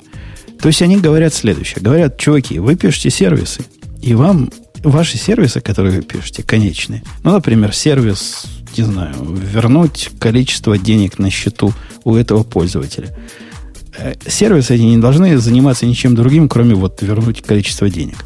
Посему э, впендюрить внутрь сервиса, например, какой-нибудь лимитер или какую-нибудь э, авторизацию, это вредное дело. Этим должны заниматься какие-то внешние силы. Э, кроме того, внешние силы должны заниматься всякими прочими другими делами, там, load balancing делать где-то, где-то сервис discovery делать. Все это должны быть какие-то внешние, внешние штуки. Вот это внешние все штуки, одним словом, они вот этим сервис mesh называют. Такой э, прокси или рядом стоящий прокси, не через который проходит, а который потом дергают. Вот что-то в эту, в эту сторону. И у меня есть у меня есть возражение. Бобук, скажи мне, дружище, тебе вот давай на, на, на микропримере. Э, сервис ты пишешь. Микросервис. Ну. И в этом микросервисе ты будешь заниматься, например, э, лимитированием запросов? Или ты заделегируешь это какому-то внешнему прокси? Ну, конечно, это внешний прокси будет. А я не ну, согласен. А я прямо уверен, что для меня легче все это сделать внешним прокси. Я не уверен, что этим, этим прокси будет выступать Nginx. Ну, даже не важно, какой внешний. Ну, просто вынесение вот этой функции из э, сервиса, мне кажется, концептуально неверным решением. Я не за то, чтобы писать каждый раз и программировать. Я за то, чтобы на уровне middleware ты подключаешь себе кучу, кучу всего, что тебе надо, и вот у тебя появился внутри твоего сервиса логинг – э, тротлинг какой-нибудь, лимитер какой-нибудь, я не знаю, что еще. Но в результате ты, это вот та же история про артефакты, которые самодостаточны. У тебя получился самодостаточный артефакт. Ты его запускаешь голым боком наружу, и он готов к работе. Ему ничего больше не надо. Вот он готов. Ты второй такой же запускаешь, да, ты там делаешь дупликацию кода, который занимается тротлингом и и лимитерами, и всяческими прочими серкбрейкерами. И, а и так, в этом плохого-то? Ну, занимайся... Потом, ты же из мира Go, понимаешь? У тебя все, все там хорошо и быстро. А возьми питон, попробуй запусти его в нормальном продакшн использовании, чтобы он не тормозил, не умирал и не уничтожался вокруг себя при этом. То есть, ну, Go как бы создан для того, чтобы работать там наружу голым портом, да. А если мы говорим про мир там микросервисов, то многие языки просто не имеют ни инструментов, ни поддержки нормальной. И они даже, ну, ты все равно будешь считать, ты бы какой-нибудь G-Unicorn или что-то впереди питона, правильно? То есть он не будет в своем унылом однотредовой модели там пыхтеть и обрабатывать запросы. И поэтому почему бы не сделать такой техно, нейтральный к технологии вот этот уровень на самой, не знаю, платформе, API Gateway, как угодно их назвать. Тогда ты можешь вообще убрать вот этот уровень полностью из своих сервисов, и твой код будет заниматься только бизнес-кодом, а все эти платформенные вопросы будут решаться API да, Gateway. Но, но, да, ты прав, но это костыль. Это костыль, который тебе надо прикрутить к питону, ну, в твоем случае, может, нет, в питоне все лучше, может, тебе гуникорн уже и не надо, может, он сам умеет быть могучим сервисом или какому-нибудь Node.js, потому что он сам это делать нормально не умеет. Ну, допу- давай представим на секунду, что он умеет это делать нормально. Уберем вот это техническое возражение. Концептуально, неужели тебе не кажется, что такой self-contained сервис как-то лучше звучит, чем сервис, который опасен по определению и должен обязательно выступать за спиной кого-то еще? Не, ну, и да, и нет, смотря, смотря какие вещи. То есть, например, такие вещи, как rate limiter или какой-нибудь там, я не знаю, load balancing, я бы, наверное, лучше все-таки вынес наружу сервиса, потому что... Но load balancing ты, по сути, и не вставишь в сервис, это как да, концептуально. Да. Но вот rate, rate limiter. Почему rate limiter лучше вынести наружу? Вот обоснуй мне это. А почему он должен быть у тебя в приложении? То есть это же не часть твоего сервиса, это не сервис, который делает твое приложение. То есть тебе надо будет тащить этот не, код. Не, не, не, не, погоди, погоди, погоди. Ты, ты точно так же можешь сказать, а почему твой сервис вообще по HTTP чего-то раздает? Ну, так делай, как по iNetD было раньше. Он на SSD out пишет, SSD принимает, и вот тебе все... Нет, Нет ну, смотри, все это... делают HTTP серверы это, как всегда же, этот single responsibility, правильно? Ты заходишь, захотел поменять там какие-нибудь, не знаю, правила этого rate лимитинга или еще что-нибудь, или логирования. И вместо того, чтобы тебе передеплоивать свой сервис, то есть у него нет э, еще одной причины для передеплоинга, передеплоинга или изменения, просто потому что ты хочешь какие-то инфраструктурные вещи поменять. Твой код, он, он так, так он код, зависит. Ну, это rate limiting, это не, не данные свыше знания. У меня есть сервис, которому rate limiting нужен там 100 тысяч в секунду. С определенных адресов причем. А всем остальным по 10. А есть сервис, который должен 100 просто. Не 100 тысяч, а просто 100 максимум. По логике приложения, логика приложения связана и с этими ограничениями в том числе. Почему нам надо эту логику настраивать при помощи внешних конфигурационных файлов? Конечно, можно настроить. Сказать, если вот такой-то раут, то этому разрешай столько-то. Но ты уже размазываешь вот это свое знание о микросервисе между разными слоями, не связанными между собой. Какой в этом смысл? Единственная причина, которая может оправдать подобные действия, это не повторяй самого себя. Конечно, который, мне кажется, сомнительный. Ну и single responsibility, опять же, да. И во-вторых, ты получаешь унификацию. Если у тебя там все сервисы написаны на Go, это да. А если у тебя там вообще безумная смесь разных технологий, и ты не хочешь, чтобы каждый по-своему реализовывал этот, пусть rate limiting, да, ты хочешь, чтобы у тебя был общий, единый подход к этому, чтобы ты мог, не знаю, если, опять же, захочешь его поменять, ну, говорю, rate limiting, наверное, такое другое, логирование какое-нибудь, да, на уровне там запроса-ответа, чтобы ты мог его вытащить куда-нибудь на верхний уровень. И если ты захочешь это поменять, ты в одном месте поменял, и все, тебе не надо ждать, пока так, там... Так, знаю, логирование, логирование это тоже не такой общий фактор, как ты описываешь. У меня один сервис есть, который, в которому в логировании, например, необходимо скрывать вот такое-то поле, называется, не знаю, order ID. Я ни в коем случае не хочу order ID показывать в логе, потому что у меня в контракте сказано, чувак, никогда в жизни ты как получил order ID, ты сразу его захешируй. И никогда нигде не показывай. А другому это пополам все. Каким образом у меня вот это будет кросс э, концерн такой. Да не будет. Это бизнес-логика завязанные проблемы. Не, ну смотри, мы говорим не про бизнес-логику, да, мы говорим про инфраструктурные какие-то вопросы. То есть такие вещи, как не залогировать запрос-ответ, сам факт запроса-ответа или время ответа или еще что-то такое. То есть ты говоришь про логирование на уровне там бизнес-логики. Оно, конечно, я, я будет говорю, жить что, в сервисе, оно говорю, всегда будет там не, жить. Не, я говорю, что логирование вот даже на уровне запрос-ответа различается между разными сервисами настолько, что это можно считать бизнес-областью. И rate limiter э, э, различается между сервисами настолько, что это можно считать его областью ответственности. Мне оно не кажется высокоуровневой функцией. Я вот, вот это мое недопонимание. Мне кажется, это действительно связанная с бизнес-логикой часть.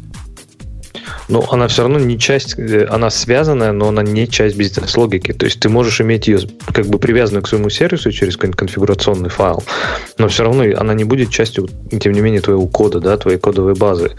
И, ну, не знаю, мне кажется, что здесь все равно есть определенное преимущество, потому что, опять же, если у тебя не консистентная технология, например, да, на, на, среди микросервисов, ты можешь обеспечить единый подход там, к разным вообще технологиям и вообще просто совершенно не думать об этом. Это ты, ты опять можешь... довод про костыль говоришь. Ты говоришь, у тебя нет возможности, например, использовать логин middleware одинаковый между всеми, и придется разные писать, и попробуй их всех синхронизировать. Я Конечно. согласен. В смысле костыля... Это не, кост... это не костыль, а суровая реальность, правильно? То есть мир, в котором мы живем. А не будьте хипстерами, не пишите сервис на, на миллионах языках, и будет вам счастье.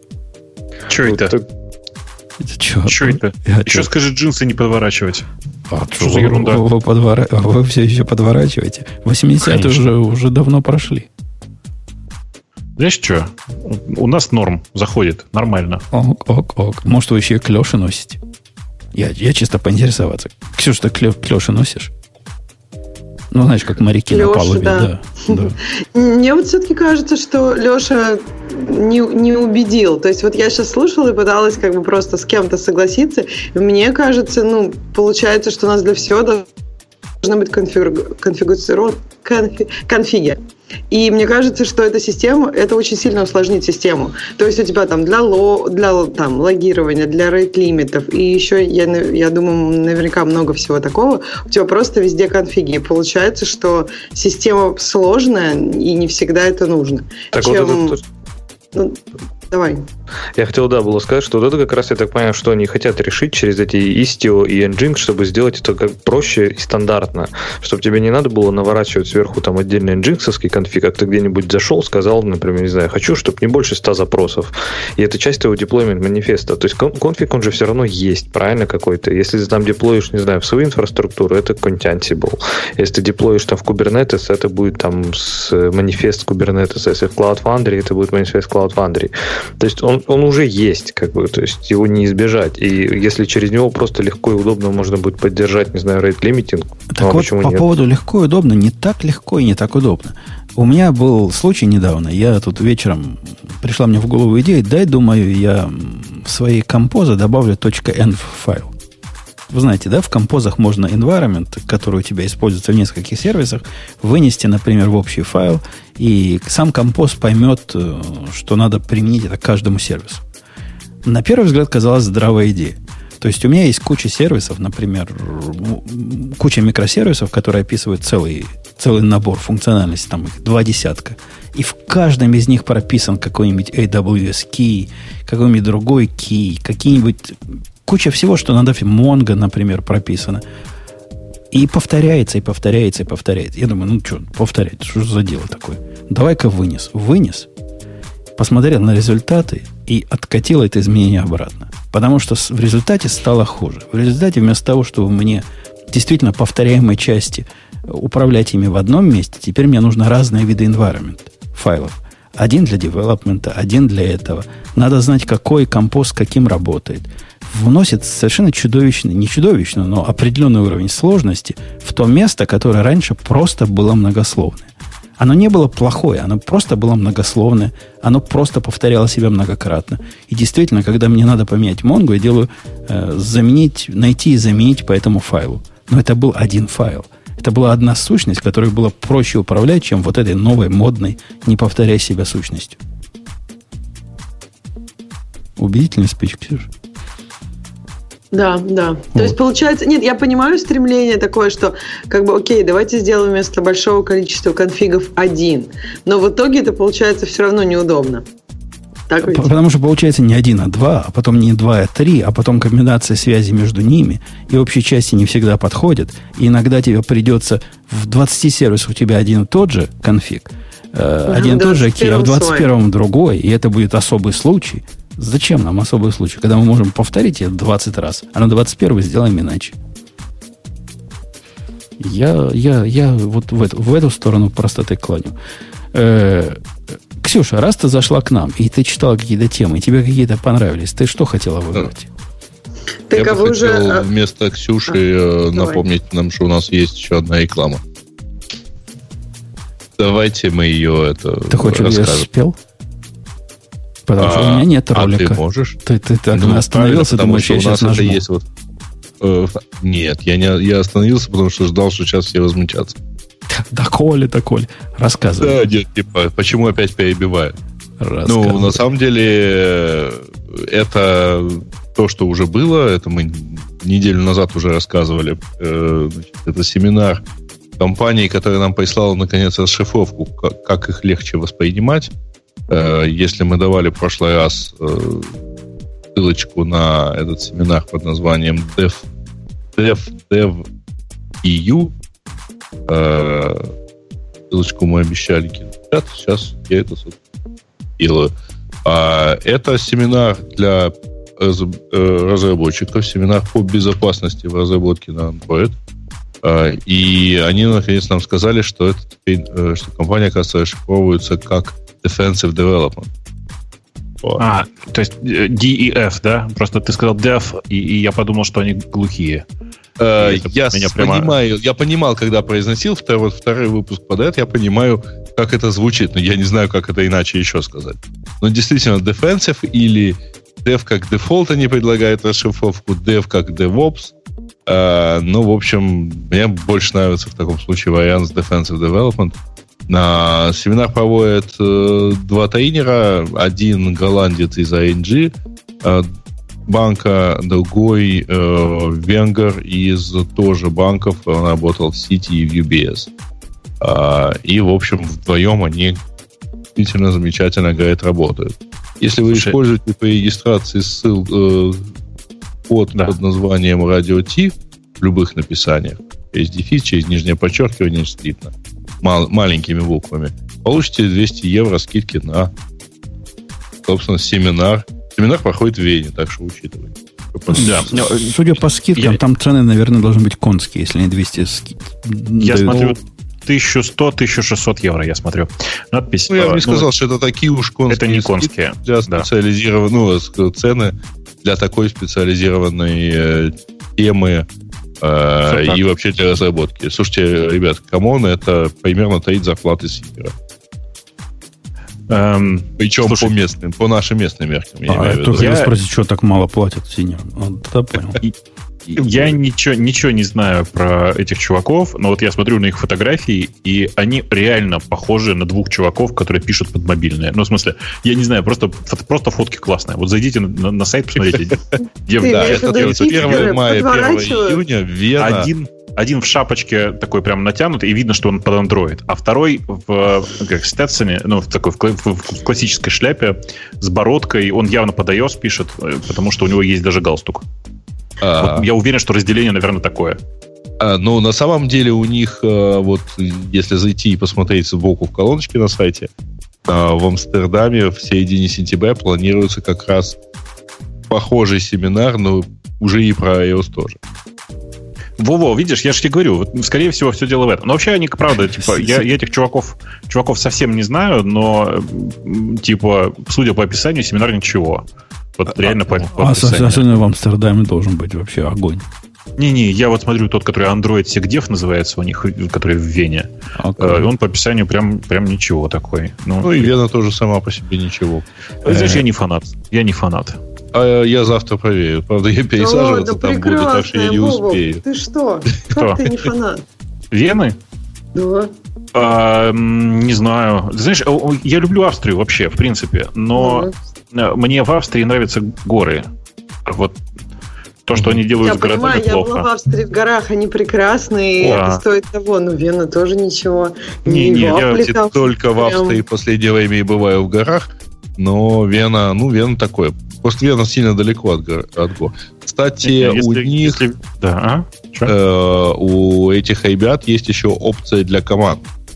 Можно, есть так называемый table price, это 5000, которые вы, соответственно, ну и посадить за них 5 или 7 человек. Ну, э, получается экономия. Да? Перехожу к следующей теме, раз никто не выбирает. А тут Ксюша наверняка может сказать что-нибудь. Потому что на фоне вот этих рассказов, как правильно писать REST и как правильно граф QL всякие придумывать, и вообще, как REST уже не, не, не наше все, как это было до этого момента, чувак предлагает OAPI. OAPI. Говорит, надо, надо REST продвигать.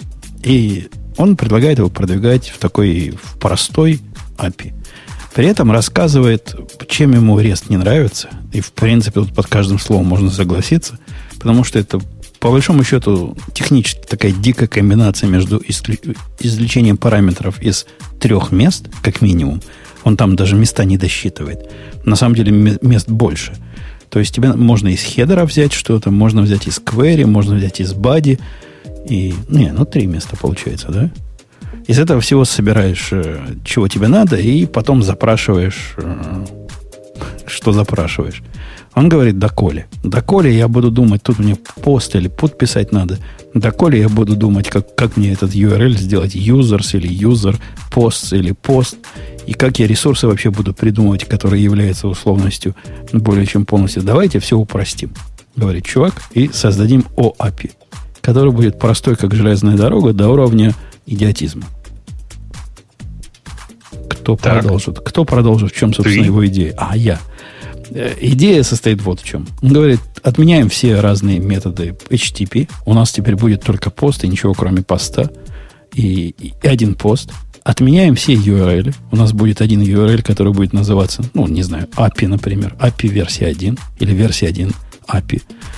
И внутри бади мы будем посылать, собственно, ту команду и те параметры, которые нам нужны. Ну, например, если вам надо взять э, список юзеров, по, то, что вы раньше делали get users, вы сделаете пост API, там версия 1, а внутри напишите команда равняется, или action равняется get users. Там params равняется, не знаю, max 50, page 132. Что-нибудь в таком роде.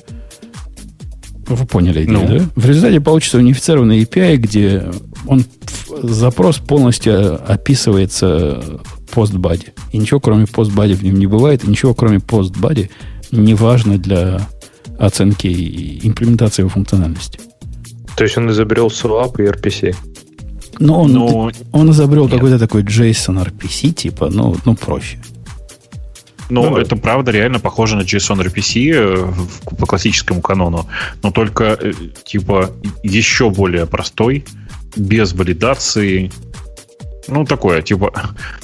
Вот это то, про что я говорил про, про Redis, про, про, про RPC поверх Redis. Знаешь, по-быстрому на коленке. Так, а решает он разве главную проблему? Ну, то есть ему не нравится, окей, было раньше в трех местах, сейчас в одном. Окей, это он проблему решил. А users или user, это же, ну, то есть, как бы эта проблема остается. То есть просто она перемещается в область команды твоей, а не как бы название самого вызова. Ну, правильно? Ну, не, оно будет частью вызова. Get user или get users, это же не важно, как ты метод назовешь. Ты ты это контролируешь. Ты не строишь для этого разные орлы. И ты не думаешь, как, как тебе этот орл назвать. Думаешь, как тебе функцию назвать. Так э, это все, э, эти команды будут генерировать. Ну, смотри, я просто имею в виду, ты поменял название функции, а, на кли... а клиент у тебя старый. Ну, то есть на сервере ты поменял, клиент старый. То же самое. На тебе, окей, URL ты обработаешь, но функции-то у тебя такой не будет. То есть как, как это поможет? То есть тут у тебя тебе по URL дадут от луп, скажут, такого URL нет. А тут как бы URL такой есть, но функции такой все равно уже нету. То есть когда распарсится вот этот бади поста, поста там все равно не, как бы будет невалидная информация. Как эта проблема решается? Или я что-то пропускаю? Ну, я себе могу представить, что он все эти хендлеры, которые, которые поддерживаются, он у себя там пропишет э, в виде, ну, в виде хендлеров на HTTP запрос. И те, которые отсутствуют, то есть пришел, пришел несоответствующий э, хендлеру action, он даст отлуп, скажет not implemented. В чем проблема-то? Ну, то, то же самое, как с Урлом. Я имею в виду, что он не решает проблему, ну, какой-то несовместимости, что ли, или еще чего-то. Не, проблему версионирования он не решает. Он вообще про нее тут не упоминает. Его эта проблема не волнует. То есть следующая версия выйдет, ну, бог с ним. Как- как-то решим потом. Он не ту проблему решает. Он решает проблему с им, кажущейся ему разбросанности знаний, необходимых для исполнения бизнес-логики по минимум трем местам. И таким образом он считает, что будет проще и менее, менее странно. Но согласитесь, когда вам необходимо добавить в корзину заказов товар, кто может сходу сказать, это постом или путом надо делать? Или патчем.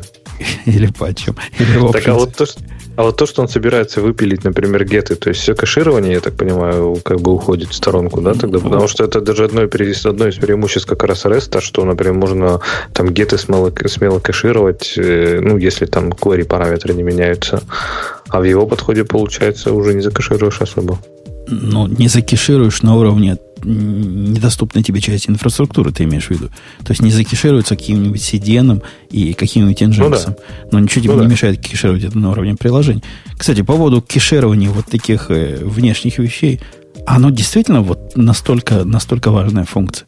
Кешировать на уровне, на уровне Nginx, например. Тут даже скорее на уровне браузера. Ты же можешь даже выставить просто нужные там э, кэш-параметры, у тебя сам браузер даже будет брать данные из кэша, если ты хочешь. То есть, ну, если это фронтендовое приложение, например. По-моему, мне всегда это казалось довольно, довольно стрёмным переносом ответственности. Но может, это я параноик. Слушайте, а, а почему тебе казалось стрёмным? Стрёмным, потому что логика кеширования, которая описывается исключительно expression time, а это все, что можешь сделать на уровне такого кэша, правильно? Вся логика инвалидации, у меня не было ни одного случая, где этого было бы достаточно. То есть, ты имеешь в виду, у тебя, может, такие знания, когда в, как, в каких-то ситуациях этого времени будет, как бы, ну, ты хотел бы раньше. Как, или мало, или много, или мне необходимо mm. срочно поменять это, заинвалидировать кэш, или мне необходимо сделать это в связке с другим вызовом, после которого всегда надо, например, этот кэш обновлять. Ну, то есть ты хочешь сам это решать, а не отдать это решение как каким-то недоступным тебе частям инфраструктуры, понятно. Да, я, я на практике, вот я на практике вспомнить, делаю ли я вот кеширование такое, делегирующее кеширование, да практически никогда, кроме статических ресурсов. Так что вот твой довод, Леша, по поводу гета, который не будет у него кешироваться, меня как-то в этом смысле не очень волнует. Слушайте, а подскажите, пожалуйста, я просто я вот уже не очень помню. А разве в HTTP 1.1 или в HTTP, вообще, вообще в HTTP 2 есть э, прямо утвержденный заранее список методов? Вроде бы там все это как бы, ну, глаголы были, нет? То есть, в смысле, почему именно пост человек использовал? А никакое слово. О, можно было свои собственные сделать. Например, create. Mm-hmm. Как тебе? Mm-hmm. А, а, ну, ну, тут точно тебе говорю, да. Я просто точно помню, что э, кэшируется из всех э, запросов только get, э, и про это там прямо гвоздем вбито. Э, все, ну, есть список, э, э, как это сказать, список глаголов, которые известно как, которые известно как должны быть имплементированы на стороне, стороне сервера. Но вообще, если я правильно помню, все остальное тоже вполне себе валидно. Ты, Можно было другие экшены сделать. Прямо я сильно сомневаюсь, что все остальное сильно валидно. С тем же патчем, который Леша упоминал выше, были в свое время проблемы, что он не проходил через такой или иной лот балансер, потому что он прямо... Лот балансеры седьмого уровня, они же сильно, ну, пиндитны э, с точки зрения разбора HTTP запроса ну, видишь, LB э, какой-нибудь. Я не уверен, что патч проходит в LB. Может, проходит, но, допустим, глагол бобук, если ты добавишь, я сильно сомневаюсь, что он во-первых, дойдет. Во-первых, бобук это не глагол. Ну почему? Можно и как глагол воспринять. Ну и хорошо, и как, как, как ну, ты можешь дать описание глагола тубобук? Забобукать кого-то. Это означает от, привести от, его в, в состояние полной невменяемости. Не, это закрыть кого-то будет, да. Хорошо. Э, короче, в смысле, я-то просто к тому, что я не очень понимаю выбор конкретно поста, он мне кажется довольно странным. Э, да мог бы быть и ну, путь. Надо кто-нибудь, кто позволяет баде. И, ему не важно, как это называется, ему что-то, где, где по стандарту проходит баде. Геджи он не мог для этого взять, поэтому он взял ну, options. Есть, точно существует options. А options, options, да, options, но он же стрёмный. Для options обычно особые правила прописываются для Э, для курсов и, и всего прочего. Он тоже такой хитрая сущность. Пост как Ладно, раз в этом короче... смысле э, хороший кандидат. Пост, ну, пост был бы хороший кандидат, да. Нет, пост, он ничем не хуже, кажется, чем пост. Мне как, как раз кажется очень скучным этот выбор. Ну, просто смотришь, думаешь, ну, такое, знаешь, типа, без полета фантазии. Э, окей. Может быть, надо было RPC назвать? Ну, то чтобы понятно, что это команда, я не знаю, или call. Ну, может быть, может быть. Окей. Окей. А вы, кстати, знали, я тут другую статью читал, раз мы вокруг RPC, э, раз мы вокруг Реста все еще сидим. Оказывается, есть такой стандарт, я сейчас даже скажу, э, какой стандарт, называется RFC 5988. Кто сходу скажет, что такое RFC 5988? Ксюша? Бобук. Ксюша ну, слила.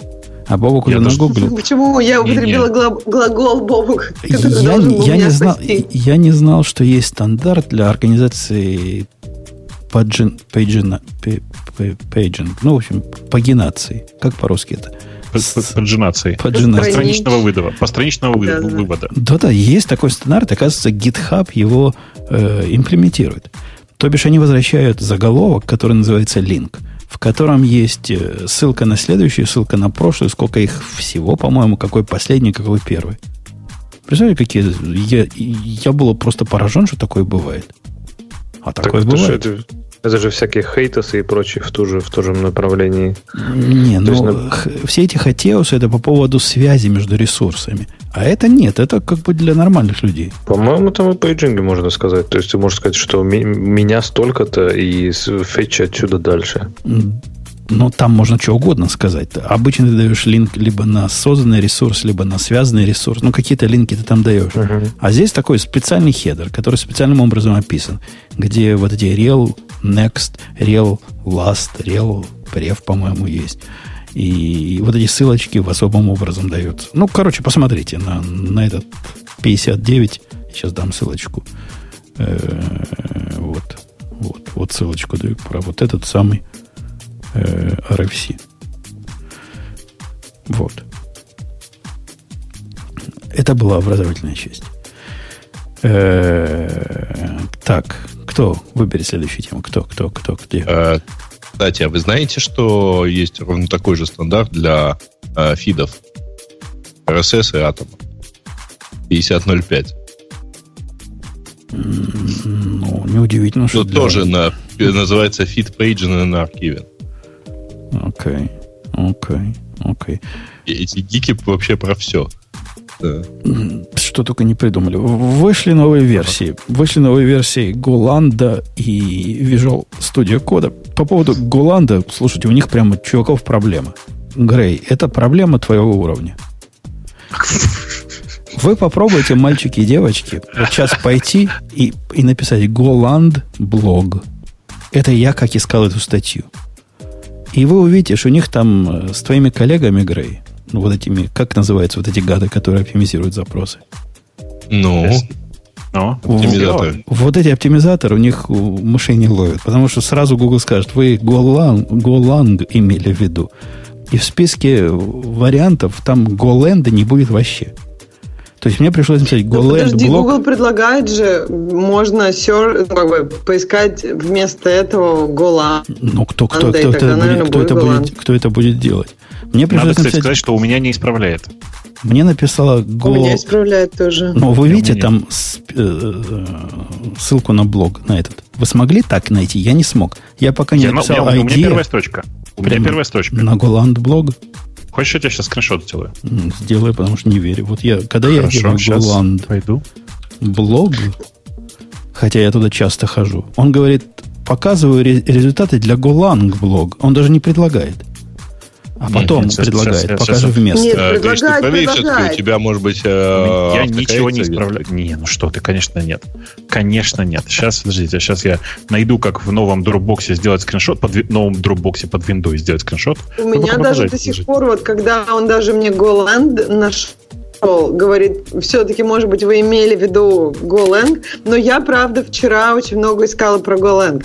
Я вчера э, не, попробовала ребят, Go. Ну, слушайте, проблема-то на самом деле не сайт. Проблема в том, что это, э, ну, действительно, GoLang ищут гораздо чаще. Ну, это проблема ну, в том, что... GoLang, наоборот, пренебрежимо мало. Э, ну, видимо, Бобок никогда GoLang не ищет, а он понимает, что Бобок не это имел Как ты догадываешься, я ни то, ни другое вообще никогда не ищу.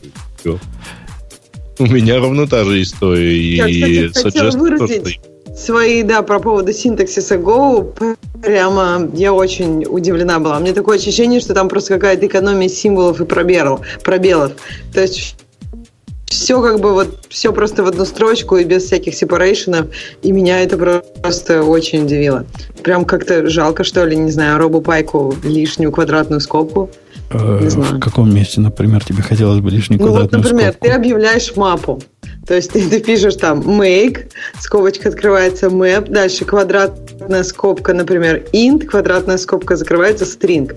И причем вот от map int string там как бы вообще ну, никаких разделителей нет, только вот эти квадратные скобки в серединке.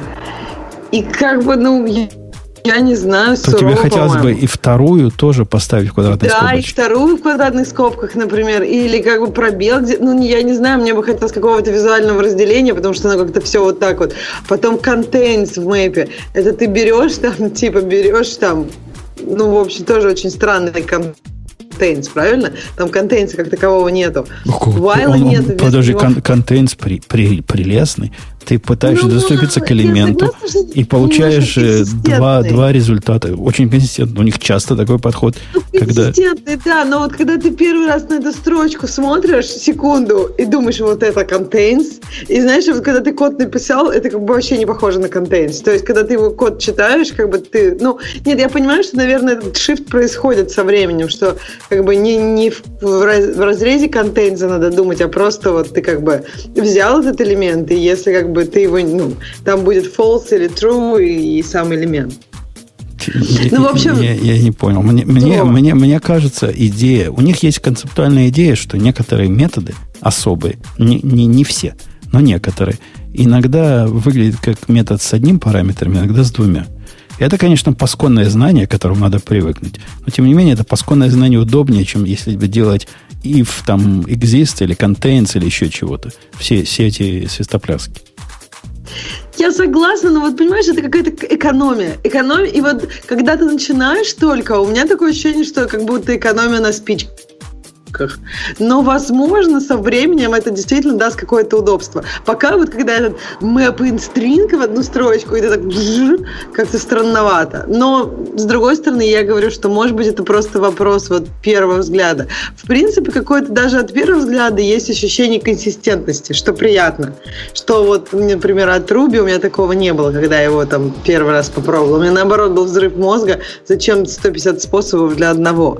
А тут как-то вот... А тут наоборот, вот давайте типа сделаем один способ, но как бы иногда этот способ и для, я не знаю, и для того, чтобы копать, и для того, чтобы там, я не знаю, как тяпать. Ну, то есть вот соединил, давайте соединю лопату с тяпкой. В принципе же можно так. Пока такое ощущение. Но посмотрим. У, у них бывают такие вещи, которые действительно, видимо, кроме как оптимизации и, и желания не вводить новые ключевые слова, объяснить просто нечем.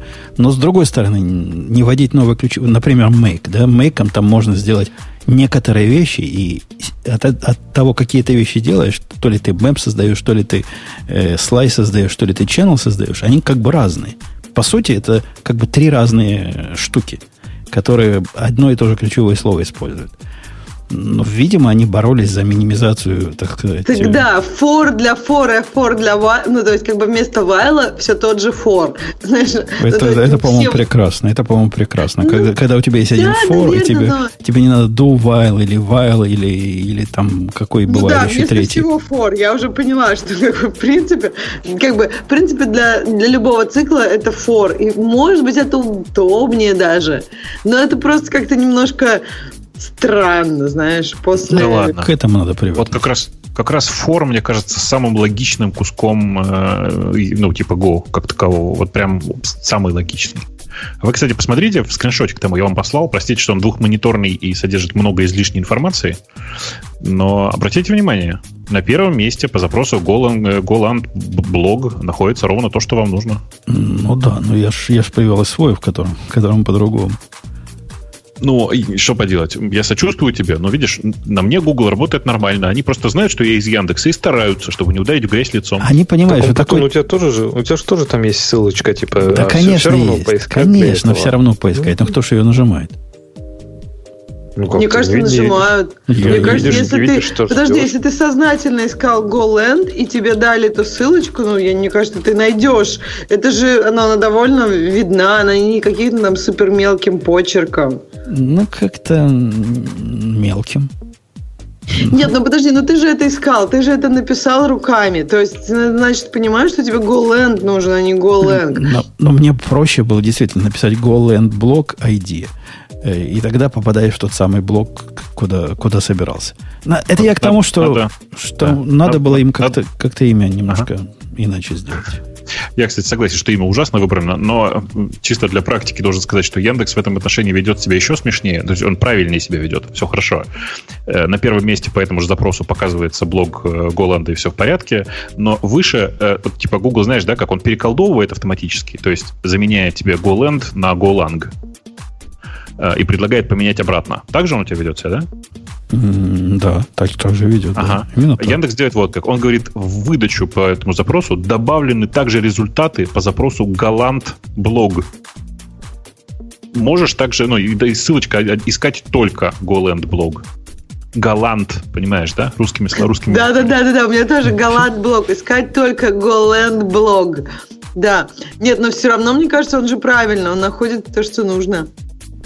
Да, да, в смысле, наход... оба, поиска... да, да, оба, оба поисковика находят то, что нужно. Нет, блок э, Лены Галант тоже находится, все в порядке. Да, у меня тоже находится блок Лены Галант. Ну, это популярная личность, если что. стыдно, Бобук, ну видишь. Кто такая Лена Галант? У нее сейчас резко сейчас вырастет посещаемость ее блога в два раза, да, два человека зайдет. Эм, вот. Короче, э, да. По поводу, собственно, когда мы, если вы уже нашли, что такое Голланд, о чем мы вам так долго рассказывали, если вы смогли зайти на, на их блог каким-то чудом, то вы увидите там список изменений, которые, которые выкатили в новом э, этом самом Голланде 2018.1. Ничего такого сносящего башку здесь нет. Э, ну, такое солидное инкрементальное улучшение. Больше рефакторингов, и completion, который можно э, инвертировать, то есть, когда он вам предлагает э, вариант, можно восклицательный знак нажать вместо там, чего раньше, пробела или enter, и он его заинвертирует. То есть, если был if, то получится if э, с инвертацией. Completion для значения по умолчанию это хорошо.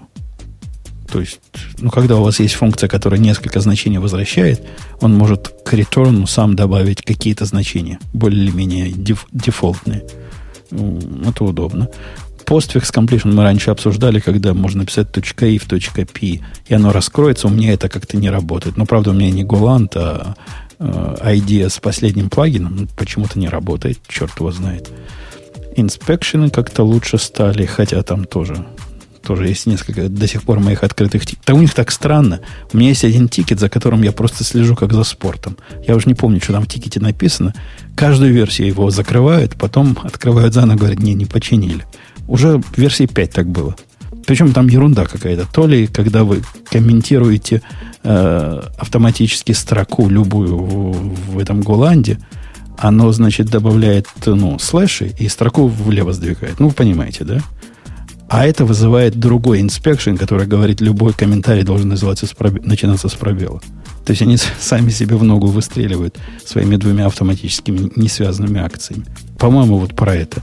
То откроет, то закроет. У нас в чате отлично. А GoLand блог интереснее, чем GoLand блок. Ну, так бывает, да, так бывает. Э, что еще? Scratch файлы починили. Раньше Scratch файлы у них были такой собака. Это даже не моя собака. У нас в гостях собака. Scratch файлы были без, без всякого ума. То есть это было просто такое место, в котором можно что-то написать и запустить, но кроме подсветки синтаксиса там не было ничего. Теперь там работает все. Включая собак, видимо. Включая всех двух собак. Э, добавилась интеграция с депом, что же довольно смешно. То есть деп уже хоронят, а в ID добавили интеграцию с ним. Не-не, но там еще поддержка докера есть, смотри. Ну, поддержка докера у них была всегда, и всегда была да. странная. Сейчас она такая же странная, как была всегда. А почему у них в списке изменений для GoLand там JavaScript, TypeScript, ну, что-то там? Это, это, это ж новый, новый этот движок накатили. А Golang имеет и JavaScript внутри, и TypeScript А-а-а. писать можно, да, там внутри. И даже гитом можно пользоваться. Слушай, ты, у тебя сейчас просто так внезапно замолкла собака, там в чате пишут, как Умпутун отключил собаку. А, ну, ты понимаешь, как бы у меня сразу в голове картинка, как именно ты отключил, нажал на педаль, значит, передернул затвор, тыдыщ такой. Да, у меня тоже такая картинка, ружьем причем. Одной рукой. Четыре единицы оружия, а на винтовку я на днях получил призматический прицел. Ты, ты обо, обеих собак мог. Легко. Одной пулей. Одной пулей. Э, окей. Вот такой про Голланд. Ну, ничего такого, о чем радостно написать домой родителям. Мой вывод. Э, да. Что-то я, да, пытаюсь понять, что там еще интересного у нас в темах-то осталось.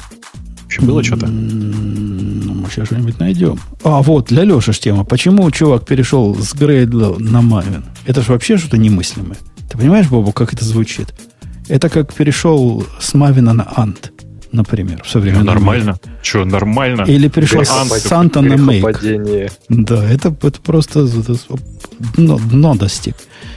Леша, ты греловский чувак или правильный? На мейках пишешь?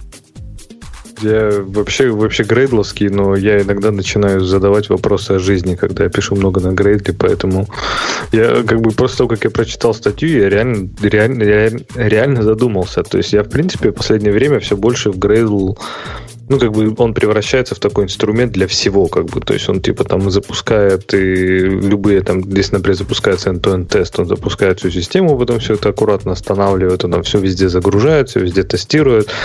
Но в итоге вы представляете, как эти Gradle скрипты выглядят. То есть, не знаю, с точки зрения читаемости и понимаемости хуже Gradle, наверное, только SBT, но которую там сами скалисты да, называют этим Satan Build Tool.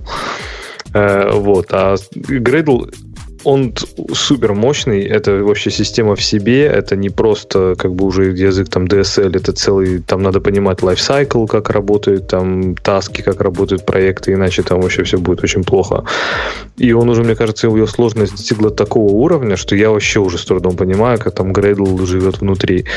И в этом я с чуваком согласен, это реально проблема, потому что доста- любой достаточно такой большой build -скрипт, он превращается вообще в саму по себе систему, которую надо поддерживать и, в принципе, даже, наверное, тестить. То есть я уже задумался о том, чтобы писать тесты на build -скрипты. И в этом смысле, наверное, миграция на Maven, как бы, как он сам сказал, что э, те преимущества, которые он получает от Gradle, они просто того не стоили той сложности и той цены, которую он платил. Поэтому он, в общем-то, переключился на Maven. И его как бы самый главный вывод, он сказал, если вы только там начинаете, то вы спросите себя, а есть ли чего-то такое, чего Maven вам не даст? И если он вам не даст, тогда уже используйте Gradle. Иначе, типа, вы можете попасться в ловушку Gradle. И в чем-то он прав. Не, Но здесь... Gradle, Что это дает Gradle? Gradle, Ксюша, это уникальная совершенно хрень. Она берет худшее из двух миров – то есть, э, вот это как бы последователь, не последователь, а продолжатель, э, наследник Мавина, правильно? Считается, был Ант, из него человечество перешло в Мавин, а из Мавина человечество перешло в Грейдл. Так вот, связь тут нелинейная. На самом деле, Gradle концептуально это некая смесь абсолютно декларативного, по сути, Мавина, который наполнен магией, и есть один правильный путь, как сделать – и есть такой как бы DSL на XML, который надо правильно написать. Он большой, широкий, могучий. И пока ты в нем, все просто, все работает. А есть Ant, который, собственно, ну, как, как язык программирования. Просто такой, такой странный язык программирования. Который тоже, он ближе всего на make файл похож. Ant, такой специальный make для Java. А Gradle это ж такой выродок из этих двух. Из их незаконного брака. Ну, Gradle это это же просто, по сути, ну, груви, правильно? То есть там с каким-то обвязкой для DSL. Но мне кажется, колоссальная разница в том, что тот же Maven это декларативная просто штука, да, это вот, вот те XML, вот твой список dependencies, а потом что-то поверх этого запускается, и оно там его выполняет, и вот у тебя получается в итоге список зависимостей, какие-то там build -скрипты. А Gradle это, по сути, это, ну, программный код, ты прям пишешь код, там можно писать Groovy прямо в середине, то есть можно просто взять и написать метод на Groovy, который потом вызвать. И и все это еще э, завернуто в супер такой не похожий ни на что декларативный DSL, который на Groovy, который кажется декларативным, но на самом деле он вычисляется. То есть там, если, например, не в правильном месте написать э, установку значения для таска, не в нужный момент лайфсайкла этого таска, то оно все будет выглядеть валидно, но работать не будет. И никакой возможности это отладить, естественно, нет. Поэтому... Слушайте, со стороны, знаете, вот как, как у человека, который к, к, с этой вашей Java никак практически не пересекается, хочу сказать, что выглядело это так. Был Ant, который был довольно простой и выглядит, ну, как как ложка. Знаешь, типа вот, ну, тупой такой инструмент для зачерпывания еды. Потом кто-то, значит, решил делать Maven, ну и типа решили, ну что, ложка уже есть, ну, значит, мы сейчас сделаем такой, знаешь, совочек. То есть не только можно суп есть, но еще и немножко землю копать. И вот кто-то в какой-то момент решил, что ну а что, совочек, это же нормально, модно. И сделал, значит, из этого лопату. Но так как лопата просто так делать скучно, то к ней приделали кучу всего, и получилось, знаете, вот есть такая картинка должна быть наверняка, поищите в интернете. Не знаю, я не искал еще. Называется Swiss Army Spade. Ну, понимаете, да? Типа как швейцарский нож с огромным количеством всего внутри, и внутри у него еще и лежит лопата. Э, главное свойство таких мультитулов заключается в том, что неудобно пользоваться ни одной частью этих тулов. А, но справедливости ради, я понимаю, откуда растут э, ноги у идеи у этих людей, которые придумывают новые build tool ы. Например, Ant был в основном неудобен чем? В основном был неудобен тем, что он был многословный, он был прямой, как железная дорога, многословный. И вот жела... Э, любителям не повторять себя много раз, с ним было очень трудно жить. Вот просто конкретно. Там, конечно, были какие-то include ы, можно было все это сделать. Получалось плохо. В результате, как ответ на это, как тул, который можно повторяемые задачи делать буквально при помощи создания XML, придумали Maven. Но от этого возникла другая проблема. А то, что в Maven не придумали, как сделать. Ну вот как?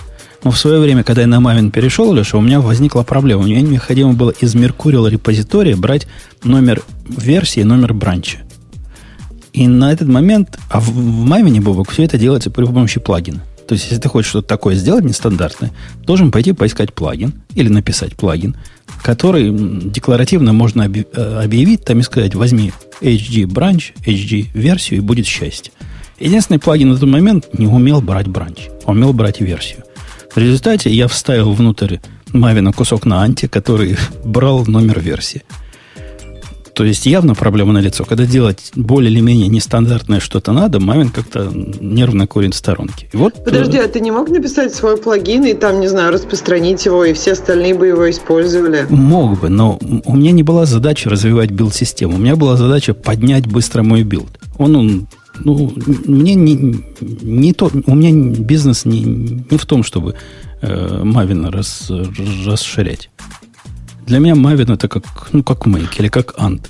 У меня же к Make не возникла бы идея писать модули к Make, какой-нибудь CMake самому написать от того, что мне Make не понравился. Нет, это такой, это, такая моя лопатка. Я ее хочу копать, а не ее затачивать. Ну, это вот то, что даже чувак в статье говорит, что типа вот э, проблемы, которые он пытался решить с build tool ом, это там забрать артефакты, скомпилировать там фронтенд, скомпилировать бэкенд, запустить, то, запустить тесты, запустить для них окружение, все это красиво остановить, все это красиво задеплоить. То есть это все равно надо где-то делать, да, то есть это либо будет какой-то shell скрипт, который это будет делать и потом просто дергать Maven, либо это можно сделать все, например, в Gradle. И в Gradle, в принципе, говорю, там проблема в том, что Э, именно вот сама сложность внутри и количество магии внутри у него достаточно много. И вот моя личная сложность с ним это то, что нулевая практически поддержка со стороны там идеи. То есть она есть, но вот очень тяжело понять, что где происходит.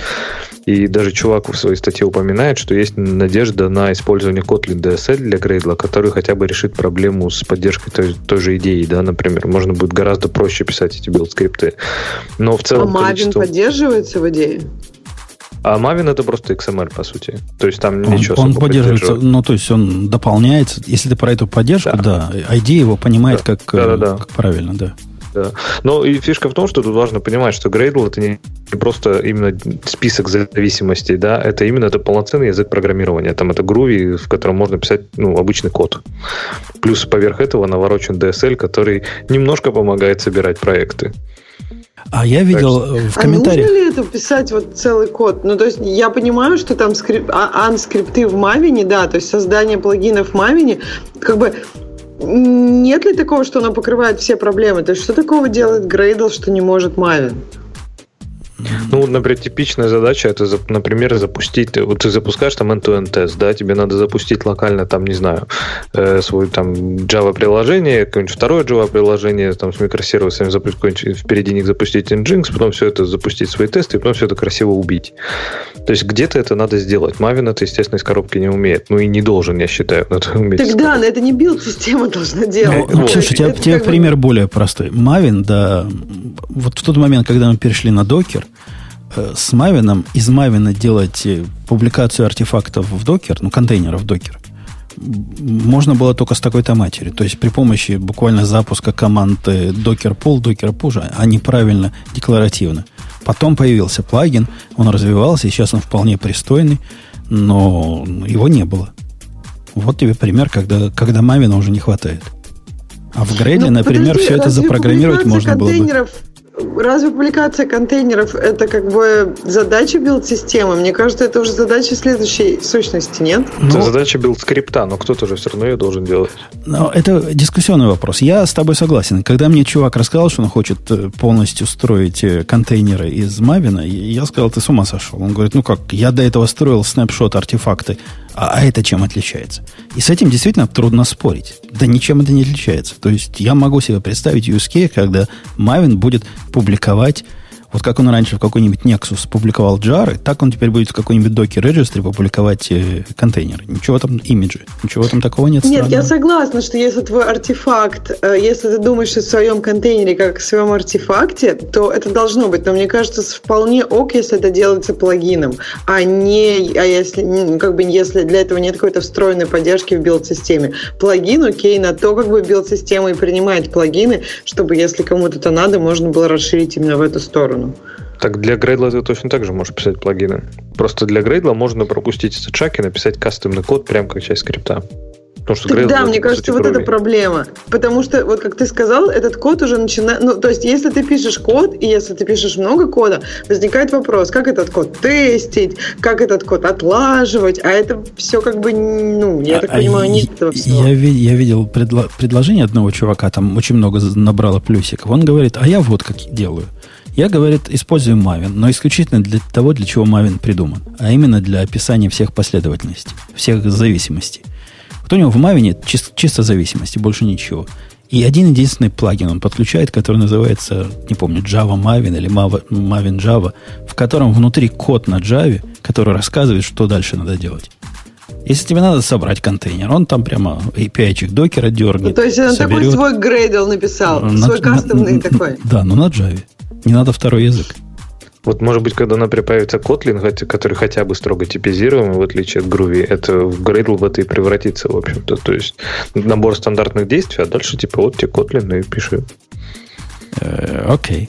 Вот такая вот тема, да, ушел чувак. А ты, Леша, прочитал вот этот краткий курс Gradle на 1200 страниц? Я даже не пытался, если честно. У них, слушай, я, я, я не ржу. У них действительно есть книжка Это такая. Он, Корот, да? Короткое введение в Gradle. А когда у них на сайте читаешь, там краткая документация, то там, в принципе, еще более запутано. Ну, говорю, справедливости ради, Gradle, конечно, проблема в том, что это универсальная билд-система для всего.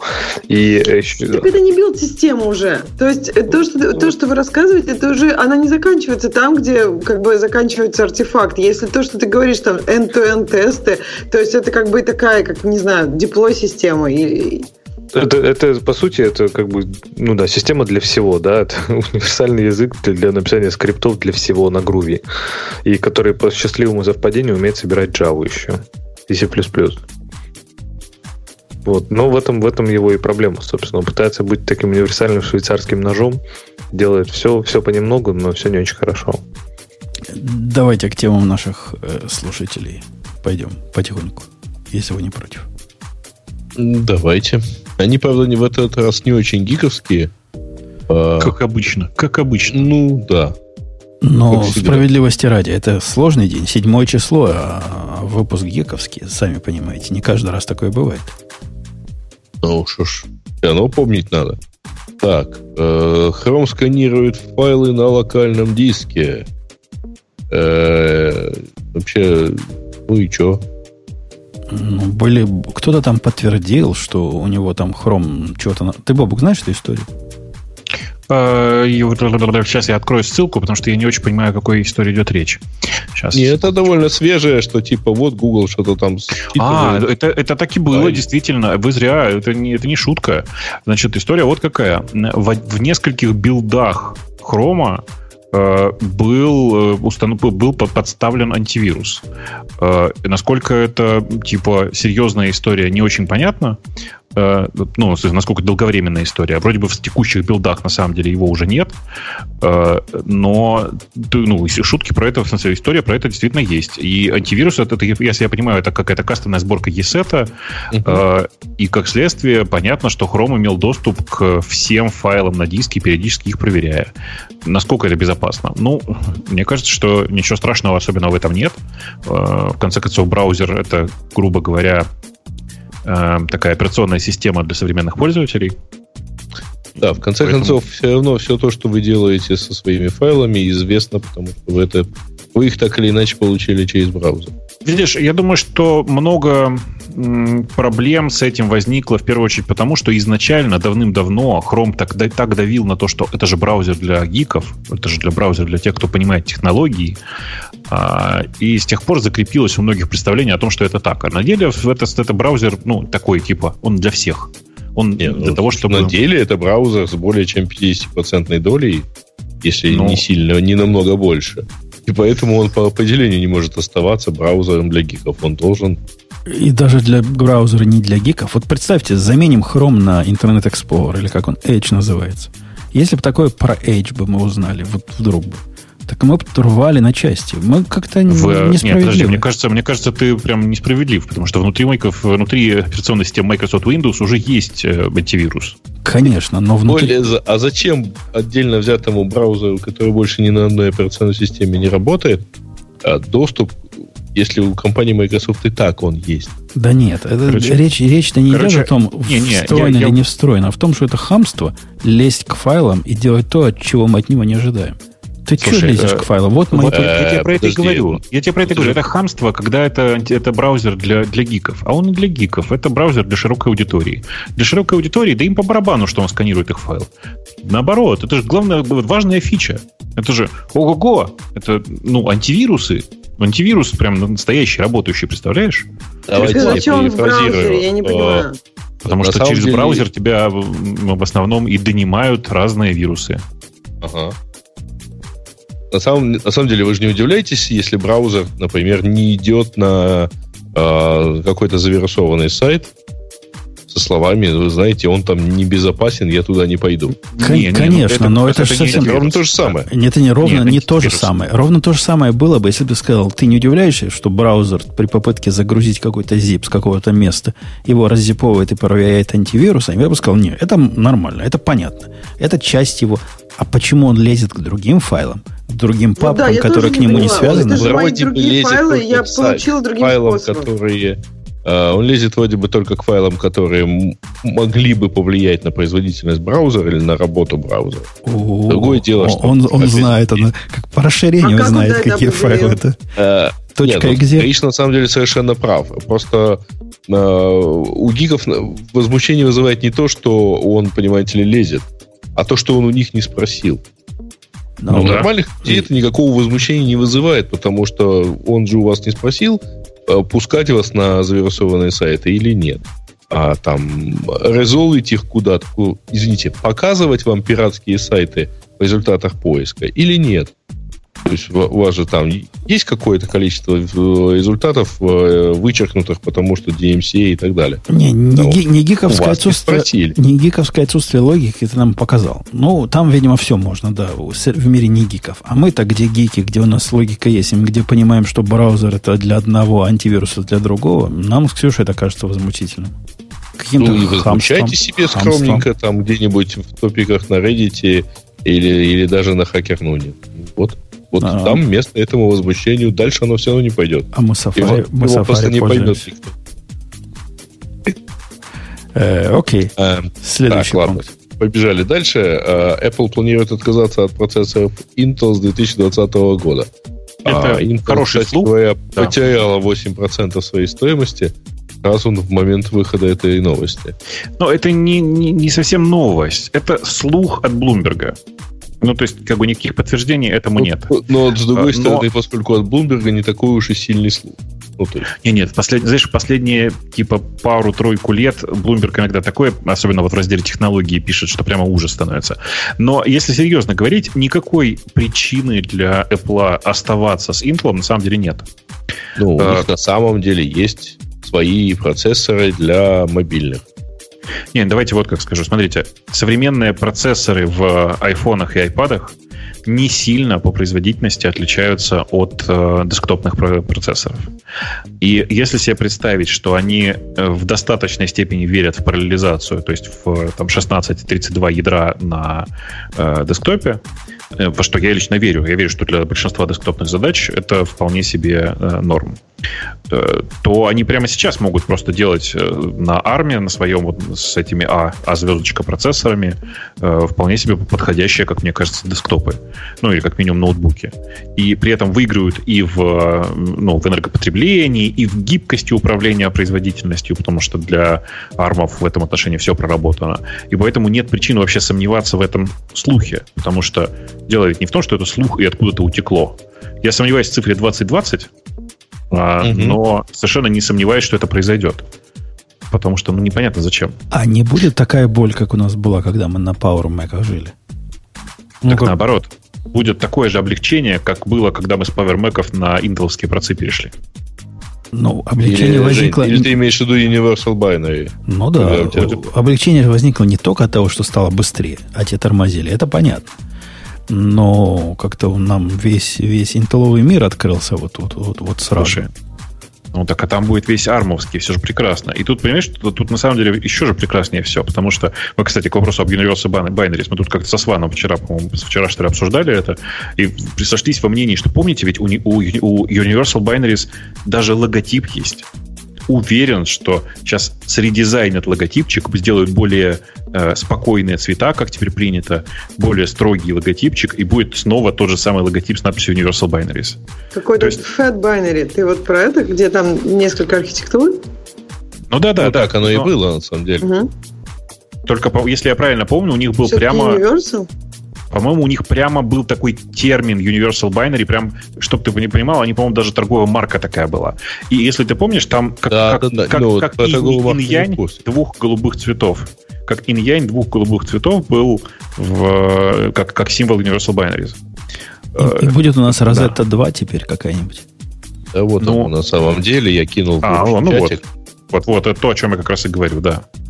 Эм, короче, не знаю, не будет ли Rosetta 2, я не знаю, но на самом деле с практической точки зрения ведь ничего не мешает на, Intel, на армовских процессорах с падением производительности эмулировать Intel. Ну да, и раньше не особо чего мешало это делать. Э, когда они сделали, но работать же с этим было невозможно. Ну, я, кстати, под розетой запускал несколько классических приложений. В первую очередь игры. Вопрос, мне кажется, в том, да, с какой потерей производительности.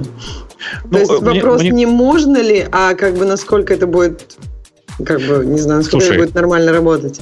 Ну, а смотри, это же в долгосрочной перспективе, и ничего же не мешает им сказать, что начиная с 2019 года мы не принимаем в стор приложения, которые собраны не Universal Binary со словами, что это должно быть одно приложение, которое работает и на Intel, и оно же должно работать, скажем, на iPad для начала. На армии, да, нет, вполне может быть, нет. Ну вот, Я ну не, вот. не удивлюсь.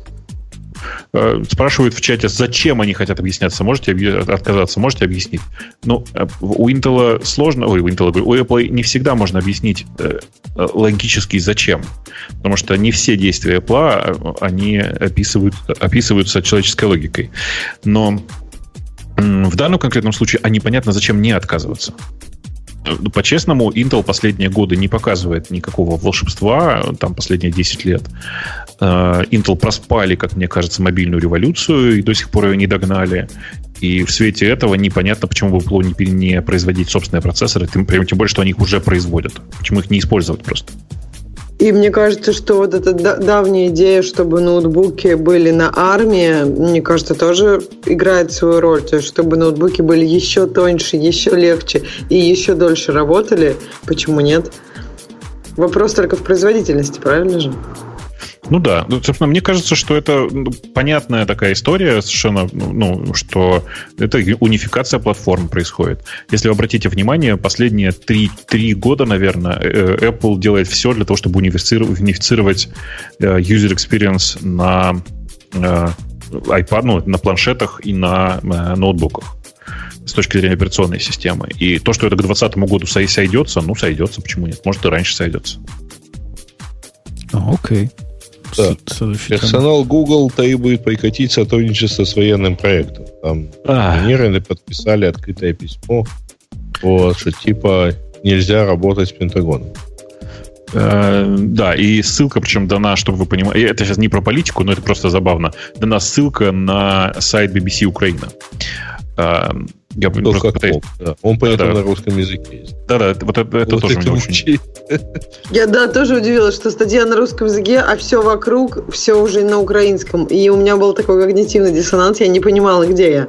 И причем а, сайт, вижу, а сайт при этом BBC, понимаешь, да? А, да, нет, не, сайт BBC При этом посмотрите на URL, там написано News Russian и так далее. Ну, да-да-да. На самом деле, лоскутная что... локализация, она характерна для Нет. международных брендов, я бы сказал. Я, я, я бы сказал, что неряшливость BBC последние годы меня прям раздражает, потому что, обратите внимание, логотип... Слушай, если только BBC.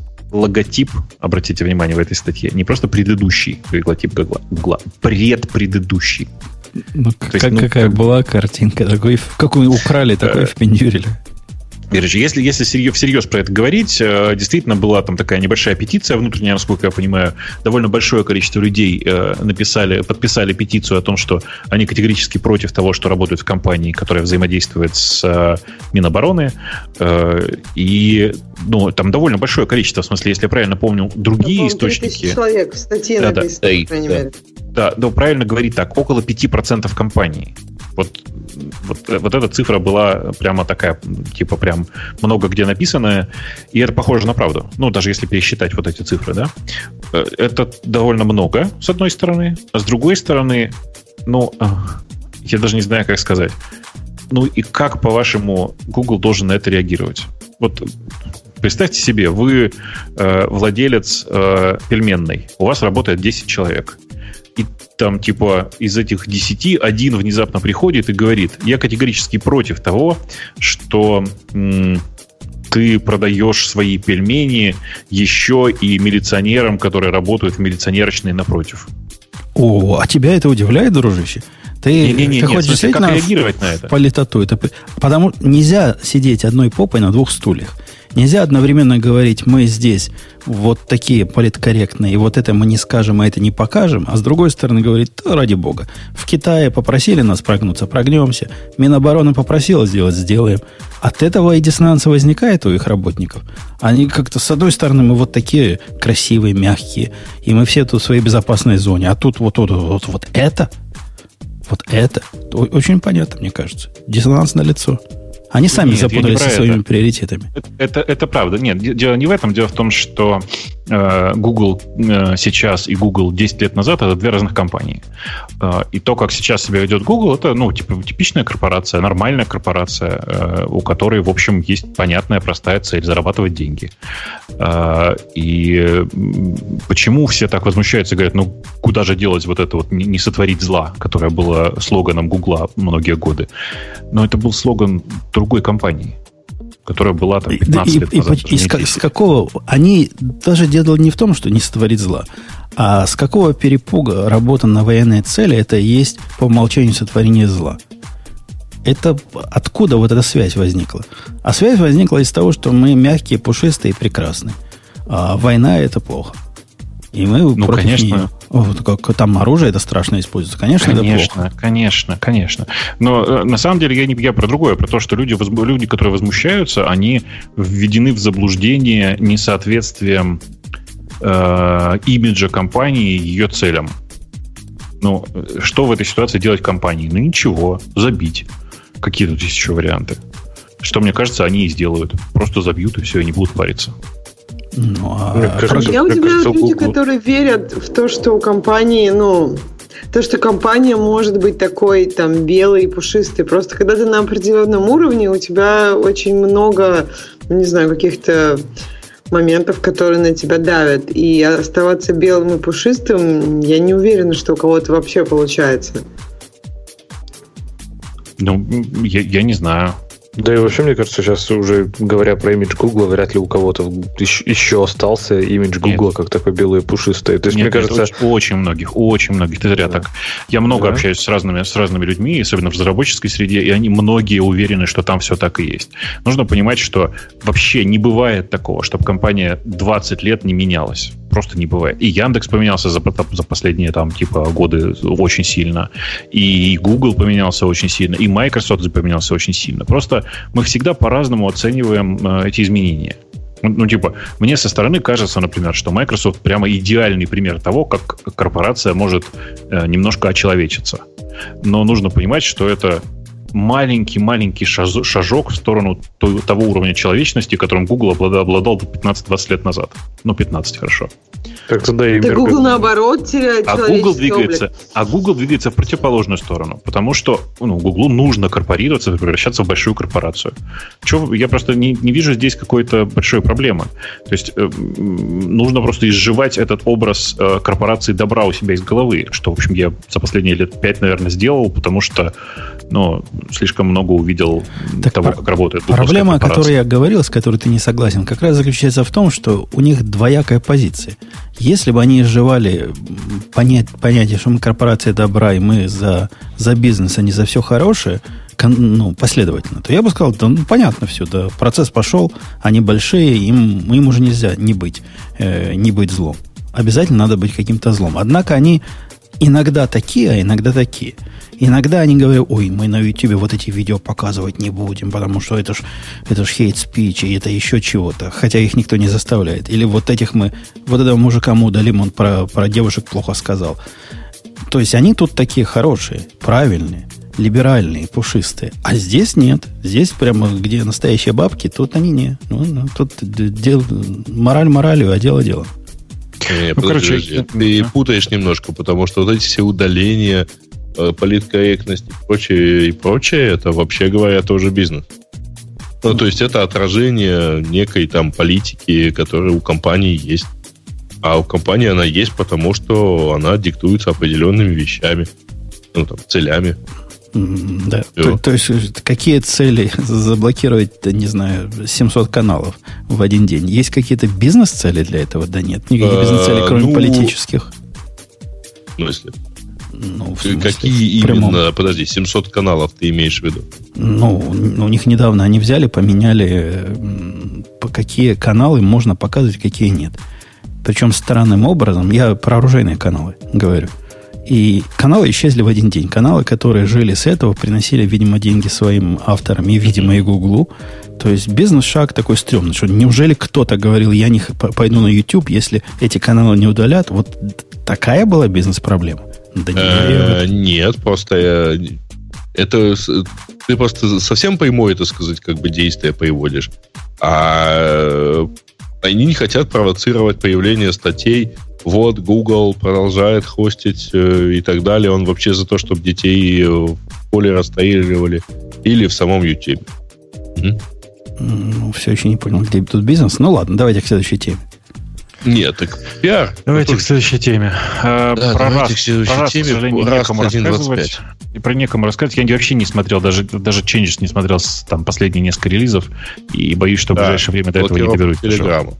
Блокировка Телеграма. Пока ну, говорить нечего. Такое, знаете, РКН, да, РКН подал, э, да, подал в суд. А, дальше процедура такая, если э, суд признает, что необходимо блокировать, у Телеграма, если я правильно помню, будет время на апелляцию. Если апелляция не пройдет, то Телеграм будет заблокирован. На всякий случай, для тех, кто не знает, у Телеграма есть прекрасная возможность. Прямо в интерфейсе тебе присылают ссылку на SOX, э, на который устанавливает у тебя SOX прокси. Э, внутри прям Телеграмма. Так что, ну, ну если, короче, если очень коротко, как только начнут блокировать, все друг друга обменяются ссылками на правильно работающий SOX прокси, и все продолжит работать дальше. Слушай, ну на самом деле я вообще с трудом себе представляю, как можно заблокировать приложение, которое, ну, вообще говоря, ходить может куда угодно. Ну как, ну в смысле, ну я, я к тому, что а, которая обладает полным вот контролем над тем, куда оно ходит и так далее. Ну как же, как любые приложения обладают сам. Да, контролем, конечно. Но есть методы. сам заблокировать, да и все. Привет а, тебе из Китая, Грей. Там научились. Ну там-то совсем кардинально. Там, извини, DPI и все прочее. Ну, ну вот, слушай, это, самое смешное, это, конечно, и э, лихорадка. Давайте поставим, перейдем все на ICQ.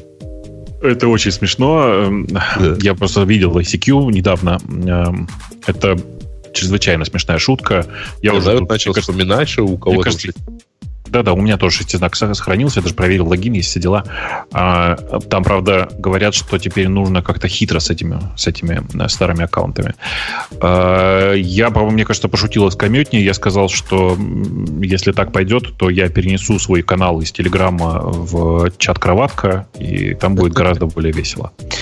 Да-да-да. А, не, а мне да. вы тут напомнили, что, в общем, Фидонет тоже еще никто нет. Да, да, да, это, конечно, это прекрасно. Я считаю, что нужно срочно всем вернуться в Фидо, ююками там, типа, пересылать друг другу э, все новости и все такое. Ну, надо посмотреть, как там поживает гипертекстовый векторный фидонет.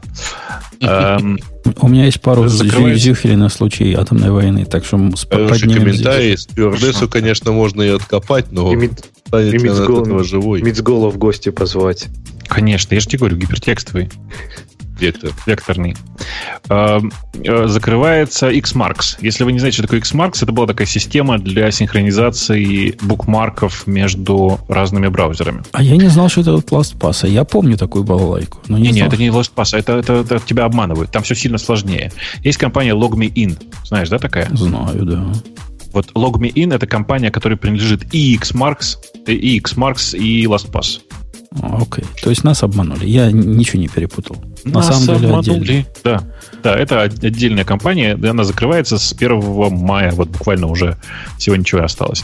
Если вы по какой-то причине зачем-то вдруг, я даже не знаю придумать, как зачем, пользовались Xmarks, э, ну, бросайте это дело, все. Слушайте, а по сути дела ведь э, грандиозное количество... Э, кто остался из пользователей вообще букмарков? Я. Моя жена. Я. А зачем ты это делаешь? В смысле, зачем я использую букмарки? Серьезно? Потому что э, нельзя, ну, я как человек, который работает в компании, который занимается поиском, хочу сказать, что нельзя надеяться, что по одному и тому же запросу ты все время будешь находить один и тот же текст. Да, я тоже не поняла, Грей, а почему не пользоваться закладками? А, а я не знаю, я как-то вот последние годы мало того, что мало видел, а, чтобы люди этим пользовались, э, так еще и, в общем, у меня вот 10 э, очень старых закладок. Понятно. единственное по-настоящему полезное, э, которое действительно это, это такая странная, странный адрес, который там идет куда-то вглубь одного интерфейса. И, в общем, такой сервлет такой вот. Слушай, не, ну это, это понятно. Это, это такая закладка прям не на будущее, а на постоянное использование. Ну, у да. меня, э, вот я прямо сейчас посмотрел, у меня, я прошу прощения, 91 тысяча закладок. Э, пользуюсь я для этого пинбордом, потому что э, Delicious, как вы понимаете, не жилец. Давно. Да. Э, и, ну, я не знаю, как я без них жить. У меня есть поиск, специализированный исключительно по моим закладкам. А зачем тебе синхронизация? Потому что так часто перескакиваешь из одного браузера в другой? Я не перескакиваю вообще, нет. Это, у меня сервис закладок. То есть это не, э, не нужна синхронизация.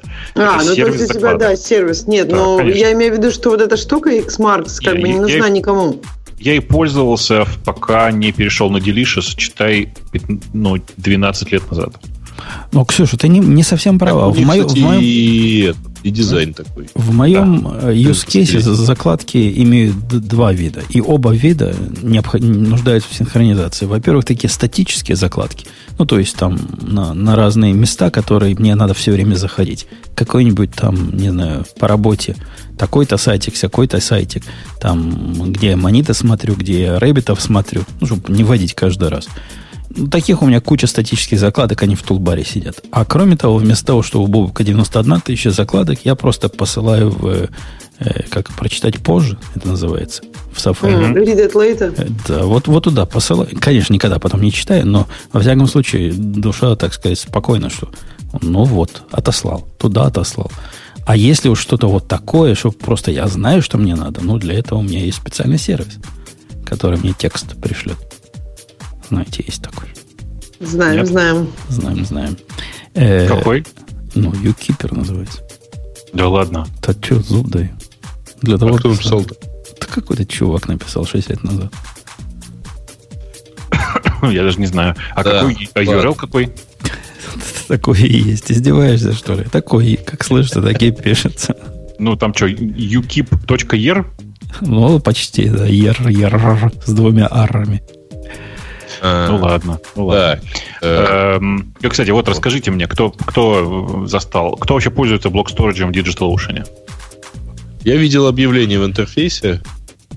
О том, что он есть, или о том, что а, его да, нет? О том, что storage ищет. Э, я пользовался. Я, я его подключил один раз, посмотрел, он работает, похож на, на EBS. Э, отключил за ненадобностью, потому что мы потом с Греем перешли на, на другой инстанс, где нам не надо EBS Storage. Однако не такая уж это прозрачная история, что 35 часов он лежал. Эти 35 часов были подозрительно синхронизированы с массовой проблемой, которую я бы я назвал потерей связанности, которая здесь происходила. Целые сегменты, во всяком случае, Comcast, который тут крупнейший, потеряли доступ к половине мира. Я не знаю, как это связано, но подозрительно это в один день произошло и одновременно началось. Слушай, ну это не может произойти в один день, потому что, я напомню, лежал, он, лежал э, блок Storage в, в основном в европейском регионе. Началось, и... началось в один день. Вот обе эти новости пришли сразу. Ко мне начали коллеги стучаться, все отваливаться начало. И у всех как бы интернет пропадал. Э, и, и сразу же вышло вот Digital Ocean Block Storage Down я думаю, никак не связано, но тем не менее, э, и лежало это все, падало оно 1 апреля или пролежало местами до 2. И это, конечно, ну, надо признать, да, что это вообще довольно серьезный позор. Несмотря на то, что мы DigitalOcean нежно любим, э, ну, типа 35 5 часов аутейджа важного сервиса, это как-то, ну, перебор, нет? Перебор. Перебор. Ну, с другой же стороны, это, это... Слушай, по-моему, только ФРА-1 было в регионе. Это не по всему миру. Во Франкфурте, да, да. не? Я же тебе говорю, да, в европейском регионе только это было. Ну, это один из европейских. У них же и Лондон есть, по-моему, не только Франкфурт. Ну, это, во-первых, напомню тебе, что ввиду Брекзита Лондон не Европа. А, так еще Подожди, еще не случилось. Еще не, он Европа, он не, Евросоюз. А, нет, на самом деле просто франкфуртский, он, наверное, самый большой европейский, потому что он как-то там центральный всего. Может, только амстердамский с ним сравнивать? Но это фара один. Это один из... Там их же три, по-моему, да, во фара? Как в э, Ой, не помню. Ну, ну минимум, Амстердам, но минимум там, опять-таки, не забывай, что некоторые регионы просто там закрыты для сайнапа. Но, тем не менее, это, конечно, позорище. 35 часов лежать региону. Если бы 35 часов лежал регион или даже одна зона в, в Амазоне, ну, мы бы, конечно, рвали металл. Не, не, подожди давай честно все-таки, лежал не регион, лежала одна из функций в этом регионе. Ну, да, функция прямо такая, прямо скажем, если, если ты используешь блок storage, то ты без этой функции уже жить не можешь. Это бинарная функция. То есть для тех, кто не использует еще блок, блок storage, это пополам. Для них это одна из функций. А, а представь, у тебя отвалился от примаученный диск. И что ты будешь делать? Скажешь, ну это одна из функций, ну фигня вопрос. Это не, не, не фигня. Серьез, серьезное дело. Я с Бабуком согласен. Позорище, срамота ходячая. Да-да, она. Но поскольку это же DigitalOcean, не Amazon, надо как-то... То, что в Амазоне... Вот 35 часов лежания DigitalOcean, это, можно сказать, 3,5 часа лежания Amazon. Правильно? Так, по-серьезному. Кстати, да, во Франкфурте один регион. Так что 3,5 часа э, зоны Амазона, ну, не так, чтобы прямо ужас. Кошмар-кошмар, но не ужас-ужас. Да, но все равно нехорошо. Все равно неприятно, я согласен. То есть, совсем, совсем, совсем. Так, что у нас дальше? После DigitalOcean опять Cockroach. Смотрели ли вы на Kubernetes? И стрельба в YouTube. О, а стрельба в YouTube это как гиковским выпуском. Вы видели ну, ви- ви- видео, видео этой девушки? Хоть одно. Вы То посмотрите. Э, это, Роскомнадзор и... Э... Ну, страшно же. Страшно, что программистам быть так же опасно, как школьникам или учителям. К- конечно. Будет вам фри, ган-фри зоны, и, и там будет и вам там стрельба. Такая, знаешь, корреляция есть. Интересно. Слушай, 98%. Слушай, а, а, а это же правда около тебя где-то, да? Ну да, как бы совсем недалеко тут. Как паника была, скажи? Да я не знаю, что-то за последние несколько недель там новости какие-то шокирующие. То изнасиловали девушку прямо белым днем, просто вот в 12 часов дня. Потом на следующий день стреляют в Ютубе. И как-то уже так думаешь, ну окей, что будет завтра? Наконец-то будет в Калифорнии землетрясение, которое все уже ждут десятками лет, не знаю. Паники я не думаю, что была какая-то жуткая паника. Люди не выбегали с улиц или что-то такое. Паника, я думаю, в этом офисе была. Но представьте, вот сидишь в офисе, и тебе говорят, что сейчас кто-то придет, и, и, и все. Это, с пистолетом. Это, ну, как-то это, печально. Это, это теперь называется токсичная фемининность, да, Ксюша? Я не знаю, Но... это ну, же ты у нас специалист по феминизму. Это, это вот эта девушка так называют? Нет, Или это что? издевались наши, что говорят. Это когда мужик белый стреляет, это называется, значит, токсичная ага. маскулинность. А тут, значит, А-а-а. это токсичная фемининность. Вы, кстати, вы, кстати, обратите внимание, как Ксюша как корректно сказала, девушка. Ну да, но видео у нее, конечно, суровое. И после этих видео суровое. удаляться, удивляться, что как-то мало просмотров, наверняка Google гадит. А вы хотите что возразить? Что она не девушка, а веган? Она, она, эм, как бы это сказать-то? Я не знаю. Типа, это же, ну, типа, в России, в русской, в русской э, есть очень сильная русская специфика в том, чтобы как определить, э, в какой пол определить трансгендера. А это же транс. Нет. Да. Тут-то нет. Да. Да нет. Да. Это какие-то тебе новые да, данные. Да, это, О. короче, Бобок, я тоже этого не читала, но... Потому это, что, да. Слушай, потому что у вас там вообще никто не обращает внимания на это, прошу прощения. Может, может. Потому что, ага. потому, ну просто прикол в том, что это вы человек, который в этой конструкции LGBTQ+, Q+, скорее, понимаешь? То есть ну, это такая странная действительно история. Но вообще это не очень важно. Пусть даже девушка... Так что нет, нет, нет, это важно. Наезд, который у Путуна был про фемини... Про фемини... В общем, ты понял про что. Да. Нет, нет, тестостерон, как обычно, делает свое дело. Не виноваты вот, мы. Вот, тестостерон. Все, все, конечно, ты права на сто процентов. Не виноваты вы. Ну, ладно. Но ганфризон все равно было. Так что я я прав. Так можно из соседнего штата привезти. Ты же как бы, надо же, чтобы ганфри было вообще. Не, не, не, сейчас... ганфри зон, сам YouTube офис, ну как школы. А, сам YouTube офис? Ну, ну да, ну да. Так, ну да. Это, это явно никого не останавливает, кто хочет принести оружие. Это же как бы не в этом дело. О, дело как раз в этом. Дело как раз в том, что 98% всех... А знаешь, про 2% интересно. Вот говорят, 98% всей массовой стрельбы происходит в ганфризон. А вот про эти два, если э, спросить, а что так в нет, этих ну, двух произошло? же происходит стрельба, я не понимаю. Не, не, ма- никак... массовые убийства, собственно, речь идет об этих. А, то есть ну, конечно. убийство людей, то есть вот эти, которые убивают, они же они ненормальные, но не, не тупые. Они ну, понимают, ну, конечно, куда ходить. Тир, там всех убить, там людей мало, мишеней много. Как бы понятно, что там это очень плохая идея. Не-не, а почему прийти... в тир? В случае, когда вот, вот где это было, который в церкви стрелял, он же там несколько целей выбирал и выбрал там не близкую к себе, на которой было написано «здесь оружия не бывает». Не, 2% интересных. Был же случай стрельбы в, на дискотеке пару лет назад. Вот это как раз один из этих двух процентов. Подожди, случай стрельбы на дискотеке, это в Вегасе недавно. Это, мне кажется, часто случается. На, на дискотеке года два назад, я не помню, где это. Это в Техасе было. Стрельба. Где, я думаю, там каждый вечер где такой, чу, нет? Нет, тоже массовый чувак там с автоматом был, а. пришел стрелять.